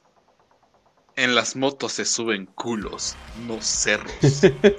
Ah, última, eh, última, ¿cómo se llama? Eh, revelación. Al final del libro de, de Abaddon, eh, están hablando mucho sobre el terror de lo que esperaría de la super tecnología que se hizo en la época oscura de la tecnología. Y diciendo, oye, ¿qué, qué podría regresar de ahí? O sea, y como con terror. Y recordemos que también es super canon eh, que el emperador, al parecer, es algo de esa época. O sea, no se sabe exactamente qué. Pero ya han confirmado de que sí, o sea, este cabrón viene de esa época y es algún tipo de experimento que dejaron libre o se les olvidó o simplemente se fue a la verga con la rebelión de los robots. Entonces como que, No, bueno, ¿qué van a traer, no? O sea, ¿qué, qué van a traer de regreso? Y pues, ¿qué, qué va a afectar directamente al emperador? ¿Quién sabe? Exacto, exacto. Y bueno, Perdón hablando de No te preocupes, no te preocupes, güey. El club de lectura fue un éxito. El de Firecast tuvimos poquitos, pero con eso es suficiente. Vaya que Kill se la super dio. Las dimos, hicimos un club de lectura de tres horas prácticamente. Entonces tienen un capítulo casi incluso adelantado. Eh, doble capítulo esta semana van a tener prácticamente. Y la siguiente semana aparte va a salir uno exclusivo de los que eran para los Patreons, para la nueva gente que va a ser el de Gorka Morka. Y también uno, esperen lo de Gabriel Set y los desgarradores de carne para los Patreons y posteriormente para los, los para los miembros de YouTube y posteriormente para los suscriptores estándar de YouTube. Eh, ya saben que nos pueden encontrar ahí también en Patreon, suscríbanse o, al, o a la membresía de YouTube. Si nos pueden apoyar monetariamente, se los agradeceríamos. Y si no, simplemente con su like, con compartir este video, con mandarlo a, gente que sea afín o que le guste Warhammer, pues pónganselo. Que alguien que quiera saber qué pedo con esto de arcas del augurio, Abaddon, entre otras cosas, pues ahí está abierto. El siguiente club de lectura va a ser The End and the Dead. Eh, vamos a hacer un mega spoiler eh, summary de, ese libro, prácticamente a finales de marzo o principios de, abril. Sepa y nos vamos a poner de acuerdo. Pero solo está en inglés. Pasaremos el PDF, sí. Creo que ya está hecho colgado ahí en el grupo eh, o en la biblioteca. Pero para que lo lean, si saben inglés, léanlo y pues participen también ese día en ese club de lectura. Fuera de eso, creo que no hay ningún aviso que tengamos que dar por el momento. Eh, esperen más contenido, esperen mucho más videos, esperen la segunda parte de este de Arcas de Augurio, en este caso hablando de Angron, del, libro, del libro de Angron y posteriormente el de Bashtor. Pero específicamente el siguiente es el de Angron. Y, y pues la siguiente semana todavía no les confirmamos un episodio. eh, pero de todos modos en nuestras redes, principalmente en Telegram, siempre ponemos unos días antes de qué va a ser el episodio de la siguiente semana. Entonces también suscríbanse ahí. Y pues creo que eso es todo. No queda nada más que desearles salud y victoria y que el arquifano los acompañe.